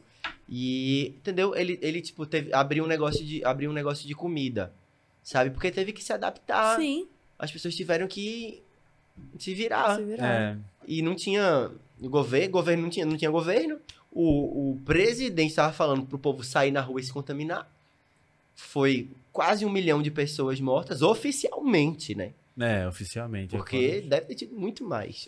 Eu fiz uma foto, ve- veja que coisa doida, né? Eu fiz uma foto que até Romero compartilhou. Que era meio que uma uma uma crítica, né? Eu falava, "No- nossa bandeira jamais será vermelha, a galera falava isso, né? Sim. Aí eu peguei e fiz essa essa essa essa parada. Tá meio escuro, mas aí era contabilizando as mortes do Covid, sabe? Só que eu par... eu fiz quando tava em 427, sendo que De um dia pro outro já deu um. de um dia pra outro, aí eu Uhum. fiz, não. Eu, eu tô pensando em pegar ela e atualizar. Deixa eu só mostrar pra galera. também. Eu vou botar na tela. Tá. Exato. Eu vou mostrar, eu vou atualizar esse número. Eu vou. É, Tentar atualizar eu esse acho número. que extraoficialmente foi quase foi um milhão de pessoas. É, é isso. Porque muita gente morreu de outras coisas também, sequela. Aí nem sabe. Tem, eu ti- tive dois amigos que tiveram AVC depois. Uhum. de ter Covid. É, é, uma amiga que teve um, um coágulo. Ninguém perna. sabe até hoje, né? Como é, É, que a gente tá as ainda coisas. tá vendo que, qual vão ser os, qual vão ser os, Vai ser sequela. as sequelas das pessoas. É loucura. Eu já tive sequela do TDAH da meningite. É, eu, eu, eu, graças, não tive, não ti- Eu já tive Covid três vezes. Três vezes. É, oficialmente, porque eu acho que eu tive quatro. Eu tive um- uma tosse que eu acho que foi, que foi a quarta. Que foi a quarta. Mas. É porque eu não me testei dessa vez, eu só me isolei mesmo. Porque eu falei, ah, se for, eu não quero nem saber, eu vou ficar com medo. Aí eu só fiquei em casa mesmo, trancado, até passar. Eu fiquei com medo de morrer, velho. Da primeira vez sempre dá, né? Eu não fiquei, eu A não gente- peguei. A gente, ó, a Eu não gente peguei. ficou gripado. A gente fez ano novo, né? Aí, velho, não deu um dia, eu já tava gripada. Aham. Mas assim, eu testava, sempre deu negativo. Eu Sim. tive três resfriados, assim, e dois dias eu já tava. Poxa, tô de boa. Já tava boa. É, então acho que eu não peguei até hoje. Acho, né? Não tem como saber. É, também. não É. tem, na verdade não tem como saber. Eu falei assim, mas É, é não porque eu sempre saber. testou, dava, dava negativo. É, eu tenho alguns amigos também que falaram que sempre testaram do negativo. Sabe o que salvou a gente financeiramente na pandemia? O cachê atrasado do carnaval. Sim. Foi o que salvou a gente, que saiu assim. Sim. Saiu dois cachês. né? Diga aí, dois cachês. O É. carnaval. Doideira isso. Não, também tive am- amigos músicos, assim, que já fizeram parceria comigo, que foi a- as músicas que a gente fez que, que foram sustentando, assim, também. Ah, que massa. É bom essa coisa de direito autoral, é bom por isso, né? Massa. Johnny, a gente tem. Antes da gente passar pra, pra safadeza, que a gente tem a safadezinha que a gente pega na comunidade, a gente tem um grupo no WhatsApp que a gente fala, ó, a gente vai conversar hoje com o fulano e tal, manda pergunta e tal. Hum, Inclusive, se você quiser participar do nosso grupo do WhatsApp, o link tá aqui na descrição. É de graça, não paga nada e você ainda tem a oportunidade, não mais, porque só quando ele voltar, né? Agora. sim. Tem a oportunidade de conversar e, e falar e perguntar para o seu ídolo, beleza? Mas antes de fazer essa safadeza, eu queria perguntar a você, tô fazendo essa pergunta para todo mundo agora que vem aqui. Por que você tem orgulho de ser nordestina? Porque eu tenho orgulho de ser nordestino. O Nordeste é uma invenção, né?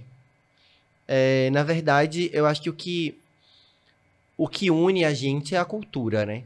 Uhum. a nossa cultura, a, a expressão, é, a grande convergência de, de culturas diferentes que, que se colidiram e formaram coisas absolutamente originais, né? Aham. Então, eu amo a passionalidade do nordestino, o calor do nordestino, afe- o afeto do nordestino, é, a, a música, a forma de se comunicar, a singeleza, a simplicidade, entendeu? É, é, as coisas boas mesmo. E em Recife, especificamente, essa coisa de- de- realmente desse choque de culturas, né? Da cultura indígena, da cultura afro, da cultura europeia, que do caboclinho, do caboclinho, do, do maracatu, do brega, do frevo, Frio. sabe? Por ser, por ser essa potência multicultural. Aham. Eu acho que é isso que eu tenho orgulho. Eu tenho, eu tenho quando eu vou lá pra fora, eu tenho orgulho de dizer que eu venho de um lugar que é uma potência multicultural e, e que é reconhecido como tal, assim. Uhum. Mas é o único, é o único, eu acho que é o único carnaval que tem esse, esse lance, né? Do palco Multicultural. multicultural. Cara, diga aí, É, e, e- e o Recifense, eu acho que ele. O Recifense especificamente, né? Ele tem o privilégio de crescer já com tantas referências, né? Porque tem o brega, porque tem o frevo, tem o caboclinho, tem, tem o, o coco, tem o frevo, tem. Então, a gente já cresce meio múltiplo, assim, né? A gente não tem muito tempo pra ter preconceito com outros estilos musicais. Tem o forró, tem um. Uhum. Entendeu? A gente não tem muito tempo de ter preconceito. Eu acho Aham. isso muito massa, assim, que. é, Tem gente, assim, no sul, no sul, no sudeste, que. Ai, só o rock é de bom gosto. Só essa música é de bom gosto. Esse estilo musical é de bom gosto. Uhum. Porque é uma Porque- mentira, né? Porque Kelvis Duran é muito melhor do que o É. Led Zeppelin. Porque o. Porque o resto, eu, eu concordo. Porque o resto é tudo de. Sabe, tem essa coisa. Ai, a música regional. Mas o que é a música regional? Qual é a região dessa música? O Brasil? Sim. É, o é dessa região, entendeu? Não é regional. Entendeu? É música pop, é música popular brasileira. E eu também acho, eu, eu- eu tenho, eu tenho um certo. Eu não sei, me dá, me dá uma certa angústia essa, essa, esse título MPB. Aham. Sabe? Porque eu acho ele. Eu, eu acho que ele marca muito uma questão da geração dos anos 70 Sim. sabe? Dos anos, dos anos 70 e 80 ali, da Tropicália, a MPB. E aí fica, acaba ficando aquela coisa da nostalgia que eu tava falando, que eu não gosto. Que a nossa geração não deve a- nada às anteriores em originalidade, Sim. em é, é, frescor de ideias mesmo. E cada geração tem seu lugar. Entendeu? Então acaba ficando essa coisa da essa questão da MPB, da sigla, muito ligada à geração dos anos 70 e 80. Uhum. E eu acho que mais do que nunca, é, o que a gente faz hoje é, o própria, é, é a própria definição disso, mas mais pro lado do popular mesmo. É música Uhum. pop.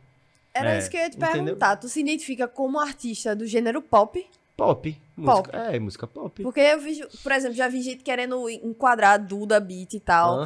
E ela, velho, eu sou pop. É pop, é música com refrão. Exato. É música pra você ouvir e sair cantarolando o refrão.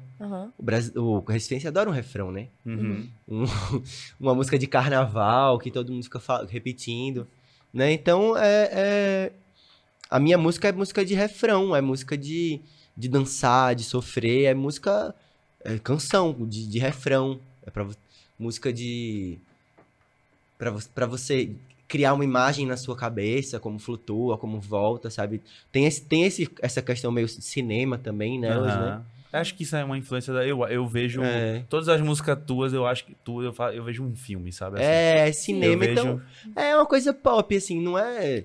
Não é nada. Não é nada alternativo ou. ou mais intelectualizado, sabe? Alternativo, alternativo ao, ao quê? A quem? Exato. É isso que a galera fala. Né? Né? Fulano é alternativo. Não, velho. alternativo ao agronegócio, alternativo a. Entendesse? Ao poder econômico, mas na essência é música pop, Uhum. entendeu? E aí eu acho que às vezes esse MPB fica meio MPBzado demais, assim, sabe? Fica meio só aquela, aquela voz de violão do, do barzinho. Toquinho. É. Não, Que eu amo. Não falando mal do Toquinho. É, né? que eu amo, É. mas, mas, mas fica aquela coisa meio ah, estigmatizada a voz de violão do barzinho, É. entendeu? Tem e que é um- muito mais do que isso. Eu tinha um professor de bateria. E nada contra a voz de violão do barzinho também. É, Só tô dizendo que não é só isso. é, com E certeza. fique claro, né, É, Johnny? é, Pra não ter- pra ficar medo, bem já é o claro, medo, já é- já é o- já é bem claro. Já é a noia O povo já é brigando, já tá brigando, Já é. tá brigando. Calma, galera, calma. É. É, tinha um professor meu de bateria que ele, fala, ele me dava um disco que era um disco de C- um CD, né? Era MNPB, Música Não Popular Brasileira. Ah, Era muito maravilhoso Sim. isso. Ó, vamos pras perguntas agora pra safadeza. Vamos ver, vamos ver se tu reconhece essa voz aqui. Oiê, aqui é Jader, queria mandar um beijo Ah, ele fala o nome? a todo mundo da Noise Podcast. Soube que quem tá aí hoje sendo entrevistada é minha amiga, Jane Ruth, e queria fazer Eu. uma pergunta pra ela. Eu que acompanho, Johnny, tua discografia, vejo que você tá construindo uma, uma discografia bem sólida, bem concisa, e, e eu vejo que todos os discos sempre são muito fortes e tem um conceito muito amarrado. Quando você termina de escutar ele, você sente que, que uma história foi narrada. Eu queria saber como é esse processo pra tu, na, na construção da tua discografia, se, se antes de fazer um disco tu, tu já cria vai desenhando todo o caminho porque esse disco vai percorrer, ou se tu se joga no processo, vai deixando acontecer e vai amarrando as coisas ao pouco. Cheiro! Isso é uma pergunta, viu? Jader, Maravilhosa. se quiser sentar aqui no Jader. meu lugar.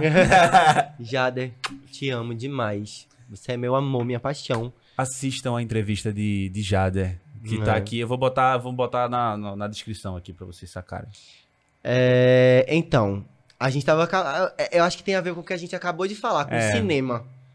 Então, eu vejo os discos como, como verdadeiros filmes, assim. Uhum. Mesmo. Eu acho que o Macumba, ele conta uma história, ele já abre, né, no, no- na música Macumba, e talvez algum dia eu te encontre por aí, e ele acaba no Desbunde Geral, Meu Corpo no Céu no Desbunde Geral. Então, ele já começa com, uma com essa pessoa que tá com o coração totalmente dilacerado. Talvez algum dia. E tá, e Essa tá é clamando, assim, aos deuses por vingança, sabe?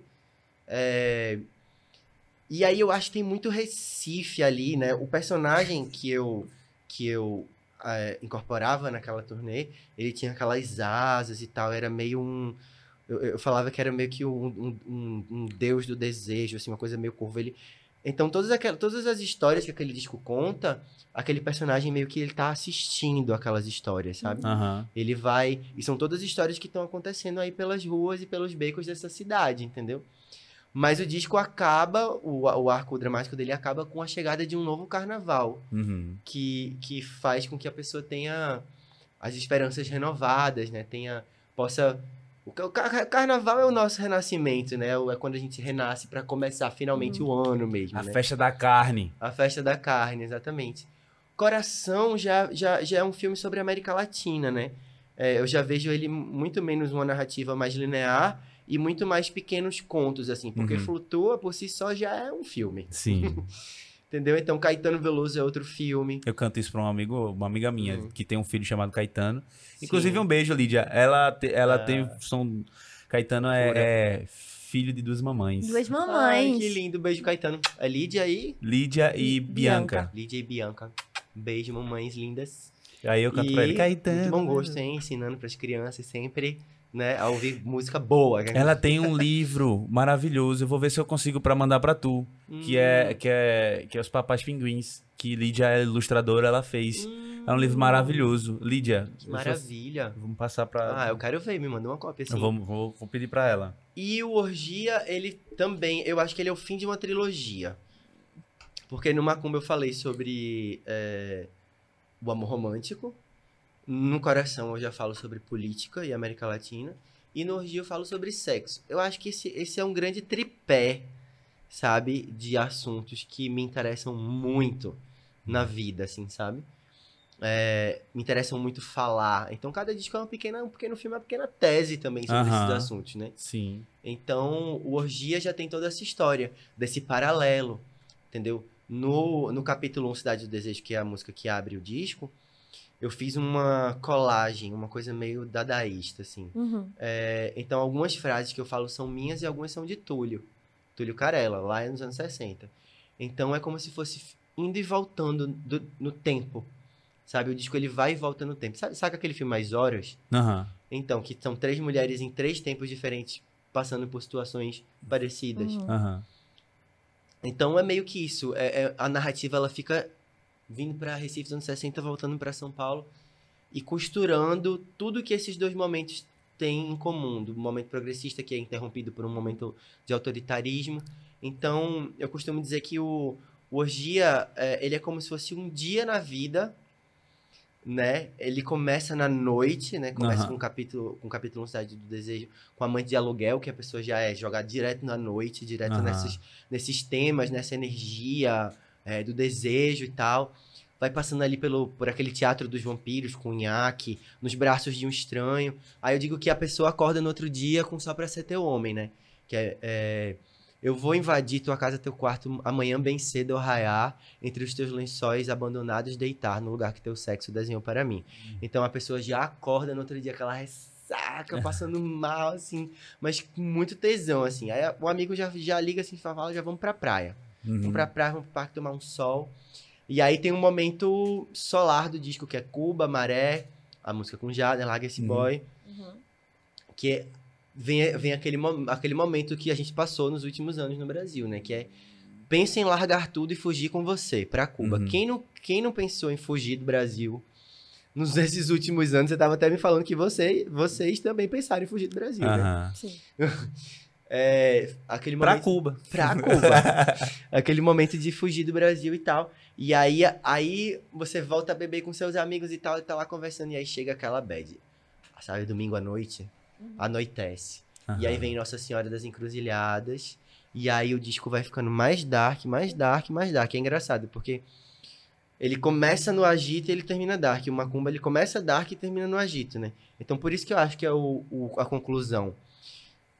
Ele vai ficando dark, com abrigo, com eu te, eu te desafio a me amar, que pra mim é uma carta, uma carta pro Brasil, entendeu? É, é, depois de tudo que eu, que eu passei com esse Uhum. governo, depois de tudo que todos os ataques que a cultura que eu como artista sofri, entendeu? É, é, é, é uma carta aberta ao Brasil. Eu te desafio a me amar. Te desafio a ficar encarar as cicatrizes que eu carrego no peito, Uhum. entendeu? A amar o Brasil pelo que ele é, com as cicatrizes que a gente carrega no peito. Por a gente que é LGBT, entendeu? A- a- nós somos, nós também temos cicatrizes que a gente carrega no peito, né? Enquanto humanos, enquanto cidadãos, né? De viver num país que, que persegue pessoas como nós, que mata pessoas como nós. Então, é, e aí ele acaba em Estandarte, que é uma música de carnaval para um carnaval que não aconteceu. Carnaval dos Mortos, né? E aí eu falo, por nós Que que, fortes. por nós que ainda estamos aqui, eu vou cantar. E aí a letra vai, vou ressignificar essa dor, vou começar de novo. Uhum. É, E acaba com uma versão em espanhol de volta, é, Vuelve, que é como se fosse uma piscadinha assim para quem tá ligado na história, porque o Túlio ele é extraditado, né? Aham. No final do no final do, do, do livro lá, no final do processo.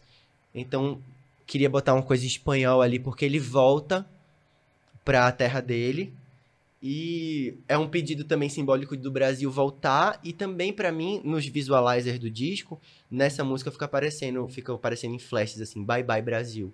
Porque pra mim é como se fosse os créditos subindo, os créditos do Brasil subindo, entendeu? Tipo assim, Aham. o Brasil acabou. é, as ruínas estão aqui.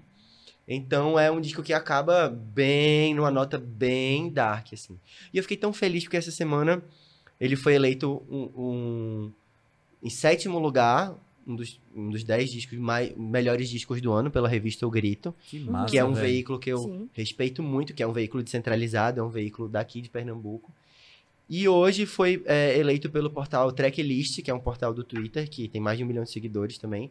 O sétimo disco, o sétimo melhor disco do ano também. Que foda, Por velho. essa. E é, tá, tô, tô feliz que estão chegando essas listas de final de ano e a gente tá marcando presença lá entre os melhores discos do ano.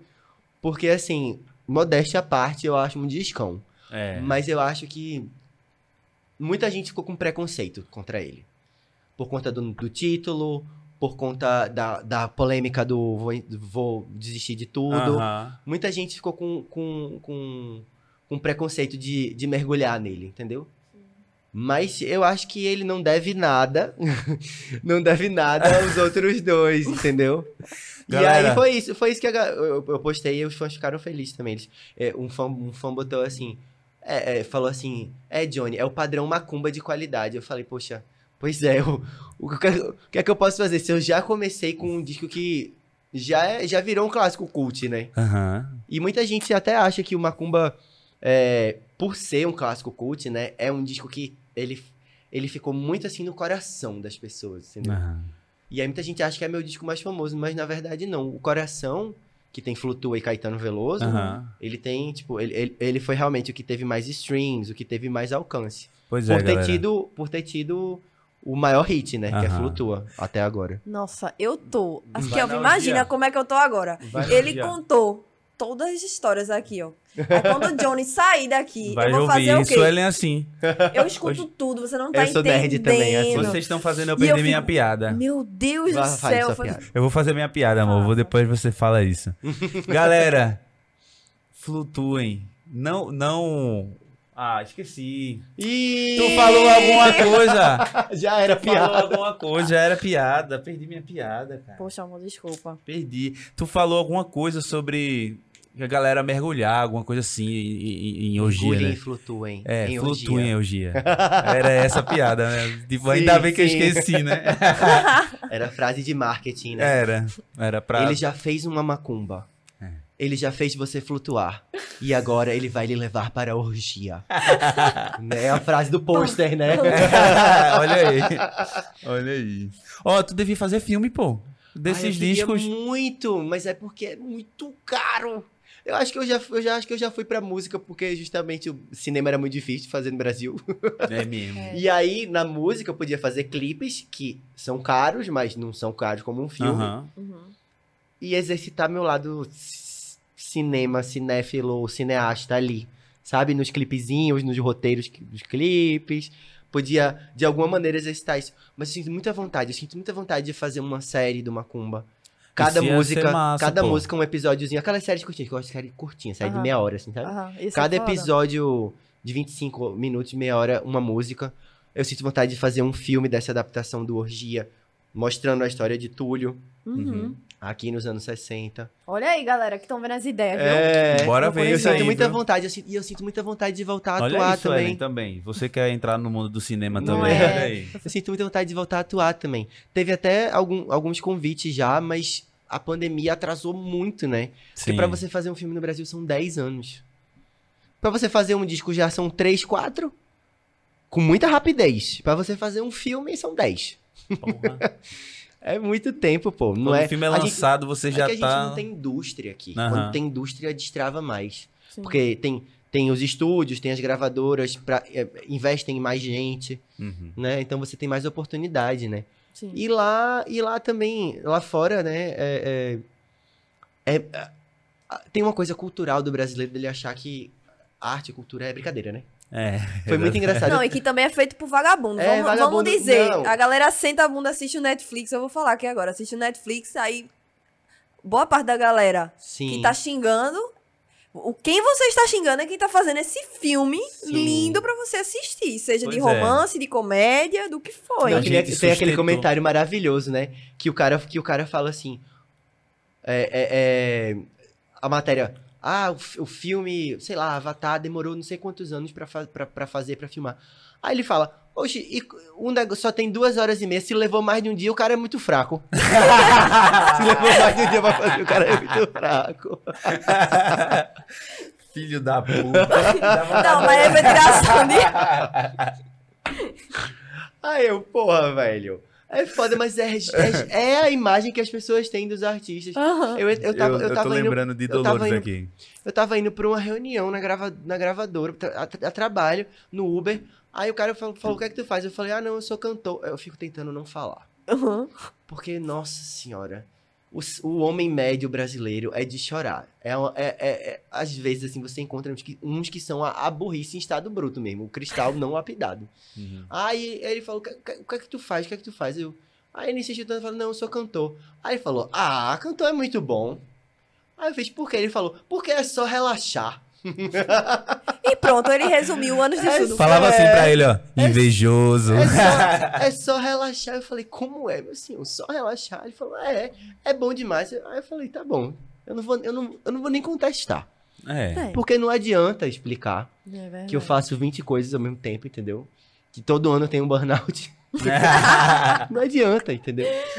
Ó, deixa eu fazer as perguntas da galera aqui. Eu vou fazer pouquinhas porque eu tô vendo que já, já- a gente já tá quase três horas.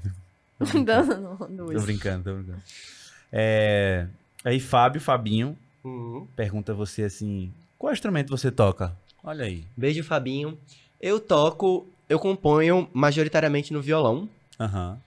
Tem coisa que eu componho na minha cabeça, que aí são coisas mais complexas, que aí eu peço ajuda de alguém pra achar os acordes, porque Sim. aí já. Por exemplo, samba, aí já tem uns acordes mais complexos. Mas geralmente eu componho as coisas no violão. E tu faz o quê? Tipo, tu canta... eu canto. É, Ah, é eu, pra eu pessoa. canto Ah, a quero música e a pessoa vai achando. Ah. Aí, Juliana Holanda vai. É. e um pouquinho de piano, teclado, um pouquinho. Hum. E aí, e aí, por conta do violão, um pouquinho de guitarra, sei fazer um solinhozinho básico ali, pouquinho, uma, uma linhazinha de baixo. Ah, que É massa. porque O piano você é tua passa- cara. Eu acho que tu tem uma cara de piano. Diga aí. É que você passa tanto tempo trabalhando com isso que você acaba ah, aprendendo um pouquinho de cada coisa, né? Das É. estruturas, das estruturas sim. dos instrumentos, assim. É, 20 anos, né? Olhando o povo fazendo, tem uma hora Uhum. que você começa a aprender a fazer também. E eu sou nerd que nem tu também. Eu, eu, eu era criança que desmontava videocassete pra aprender como funcionava. Eu ficava desmontando as coisas. Então, por exemplo, na pandemia eu tive que aprender a gravar minha voz, a editar, a Uhum. botar os efeitos, a dar uma mixada na voz pra gravar. Então eu vou, eu gosto de ficar cascavucando as coisas também pra aprender. Que massa. Aí a Júlia Menezes pergunta assim: Qual foi o melhor e o pior show da sua vida? Caramba! Essa é a clássica, né? Tem que ter. Eu acho que teve alguns melhores. Alguns melhores. Por exemplo, o Rock in Rio 2017 foi muito marcante. Que pra mim. foda. O Rock in Rio Lisboa que a gente fez esse ano foi muito marcante.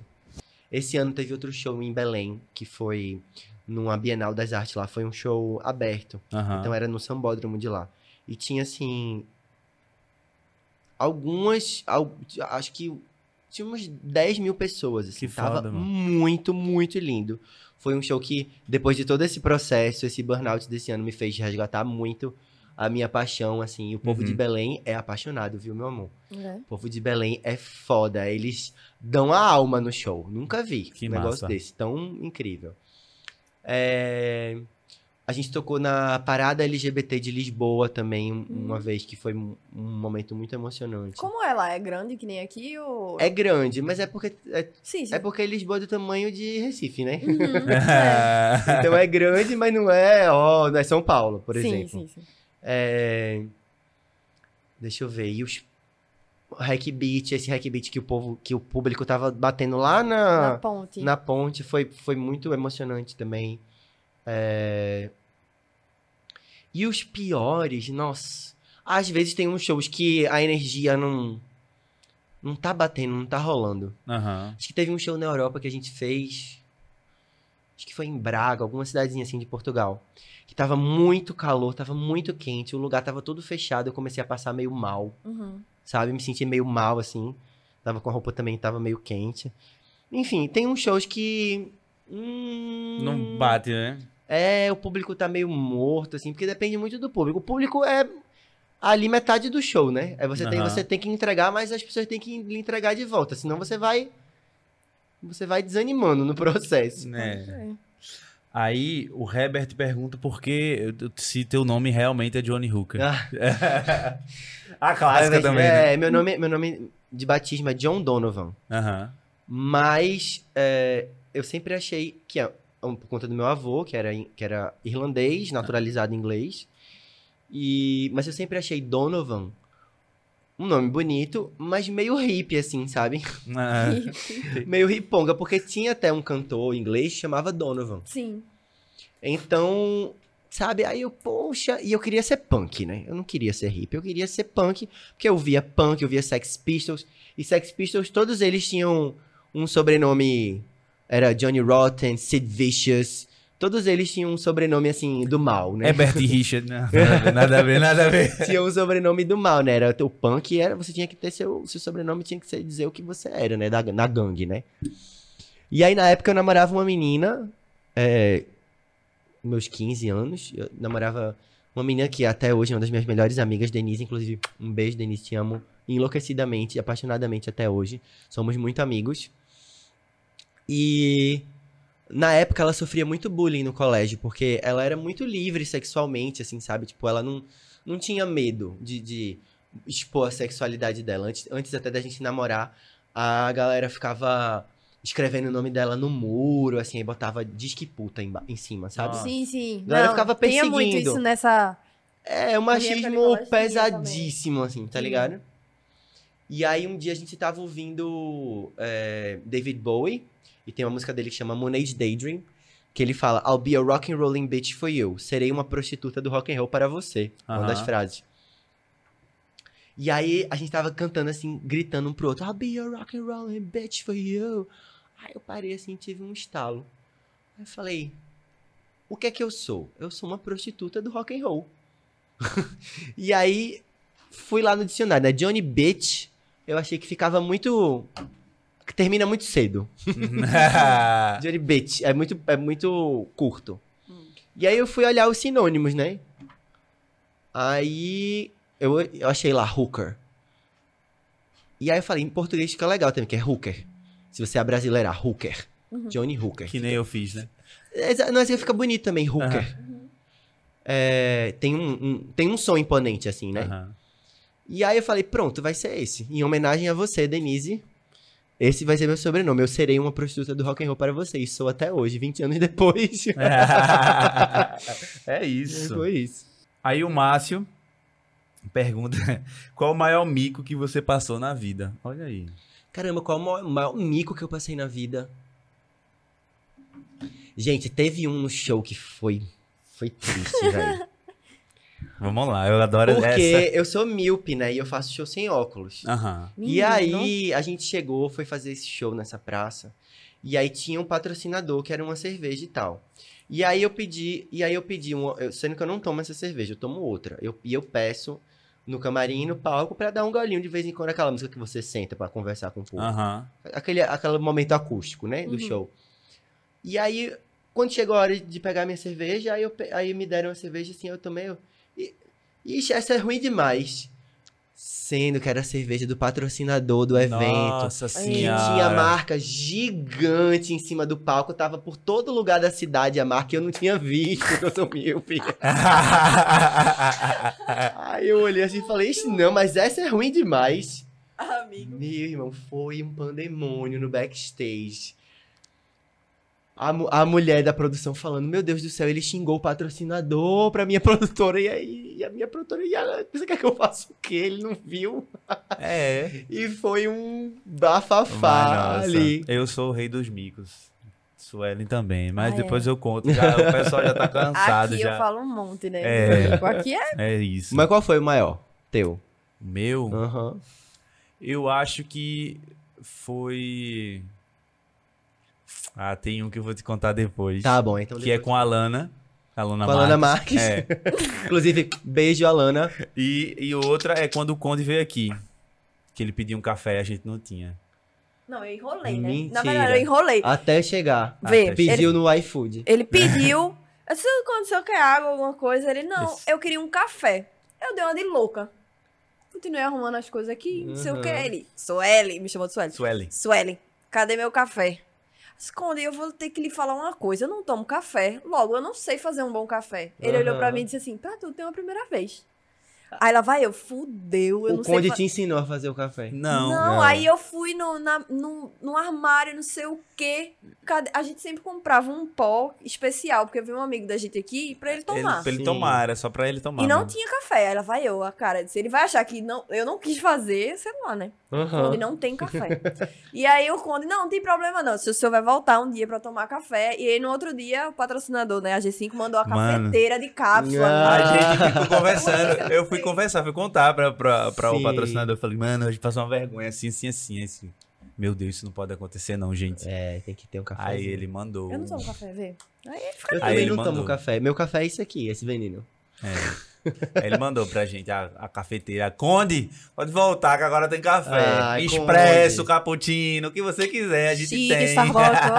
Conde é uma lenda, né? É isso. Maravilhoso. Johnny, muito obrigado, viu, pela Acabou. participação. Oxe, já, Ah. menino. muito obrigado, muito obrigado por me receber aqui. Vida longa ao podcast, vida longa ao trabalho de vocês. E eu fico muito feliz quando eu vejo essa nova geração de Recife botando as caras, fazendo as coisas acontecerem. E é isso. É, é, eu sou uma pessoa que acredita em fazer as coisas acontecerem, meter as caras. Vamos embora. Meter as caras, porque a gente só sabe se vai dar certo, se vai dar errado, se meter as caras. E é isso. Obrigado. Não tem como, não tem como dar errado, não. pô. Olha quem tá aqui comigo, pô. Como é que pode dar errado? Conde veio aqui, muita É gente o boa aqui já, Jader, entendeu? Ciel. Sim, Muita gente foda veio aqui já. que massa. Eu já tô, já tô, já tô feliz já. já tô feliz. E inaugurando a temporada 2023, pois né? é, a gente nem falou isso, né? O Brasil Primeiro feliz de episódio, novo. Brasil feliz de novo. Com Messi campeão. Ah, pô, mas falar. O Brasil foi muito ruim na Copa. eu Não, não entendo nada de demais. futebol, não, mas foi ruim. foi, foi ruim demais. Eu acho que tá muito desunido. Aquele negócio, o treinador indo embora no final, dando Pois as é. costas. Pois é. Pô. Acho que tá faltando um espírito de grupo. E a gente que trabalha com música, a gente entende espírito de grupo, É, viu? entendi mesmo. Porque a gente tem que ser uma equipe unida, porque senão as coisas desandam. Porque a gente Exatamente. trabalha que nem MacGyver, com um chiclete mastigado e um grampo. É, é exatamente. É, Quando a tem- gente tem vai mostrar o trabalho da gente, ainda vem os otários e fica cortando o algoritmo. É, e, e- não, acho que é por isso que a galera reclama, porque a galera vê meu trabalho e acha que tem milhões por trás, não sabe que a gente faz isso com uma fita crepe e um e um biliro, como a gente É. chama E aqui. um biliro muito Bil- bom. E um biliro. como a gente chama aqui, não sabe, aí, porque o trabalho é muito bom. Aí fica achando que é, são milhões por trás, mas não, ralação. É pau. Pau. Pra você que ficou aqui até agora, muito obrigado. Segue a gente nas redes sociais. Segue Johnny também, se é que você já não segue. Pelo vai lá de conhecer. Deus, né? Flutua nos discos dele. Vai lá. É, agora foi, agora foi. Você vai ouvir. Como é que é? Ele, ele vai fazer uma. ma- Primeiro ele vai fazer uma macumba pra te amarrar. Aham. Depois ele vai te fazer flutuar. E depois ele vai te Te levar leva pra orgia. É isso. é isso, galera. Saquem as coisas aí. E é isso. É nóis. Beijo. É nóis.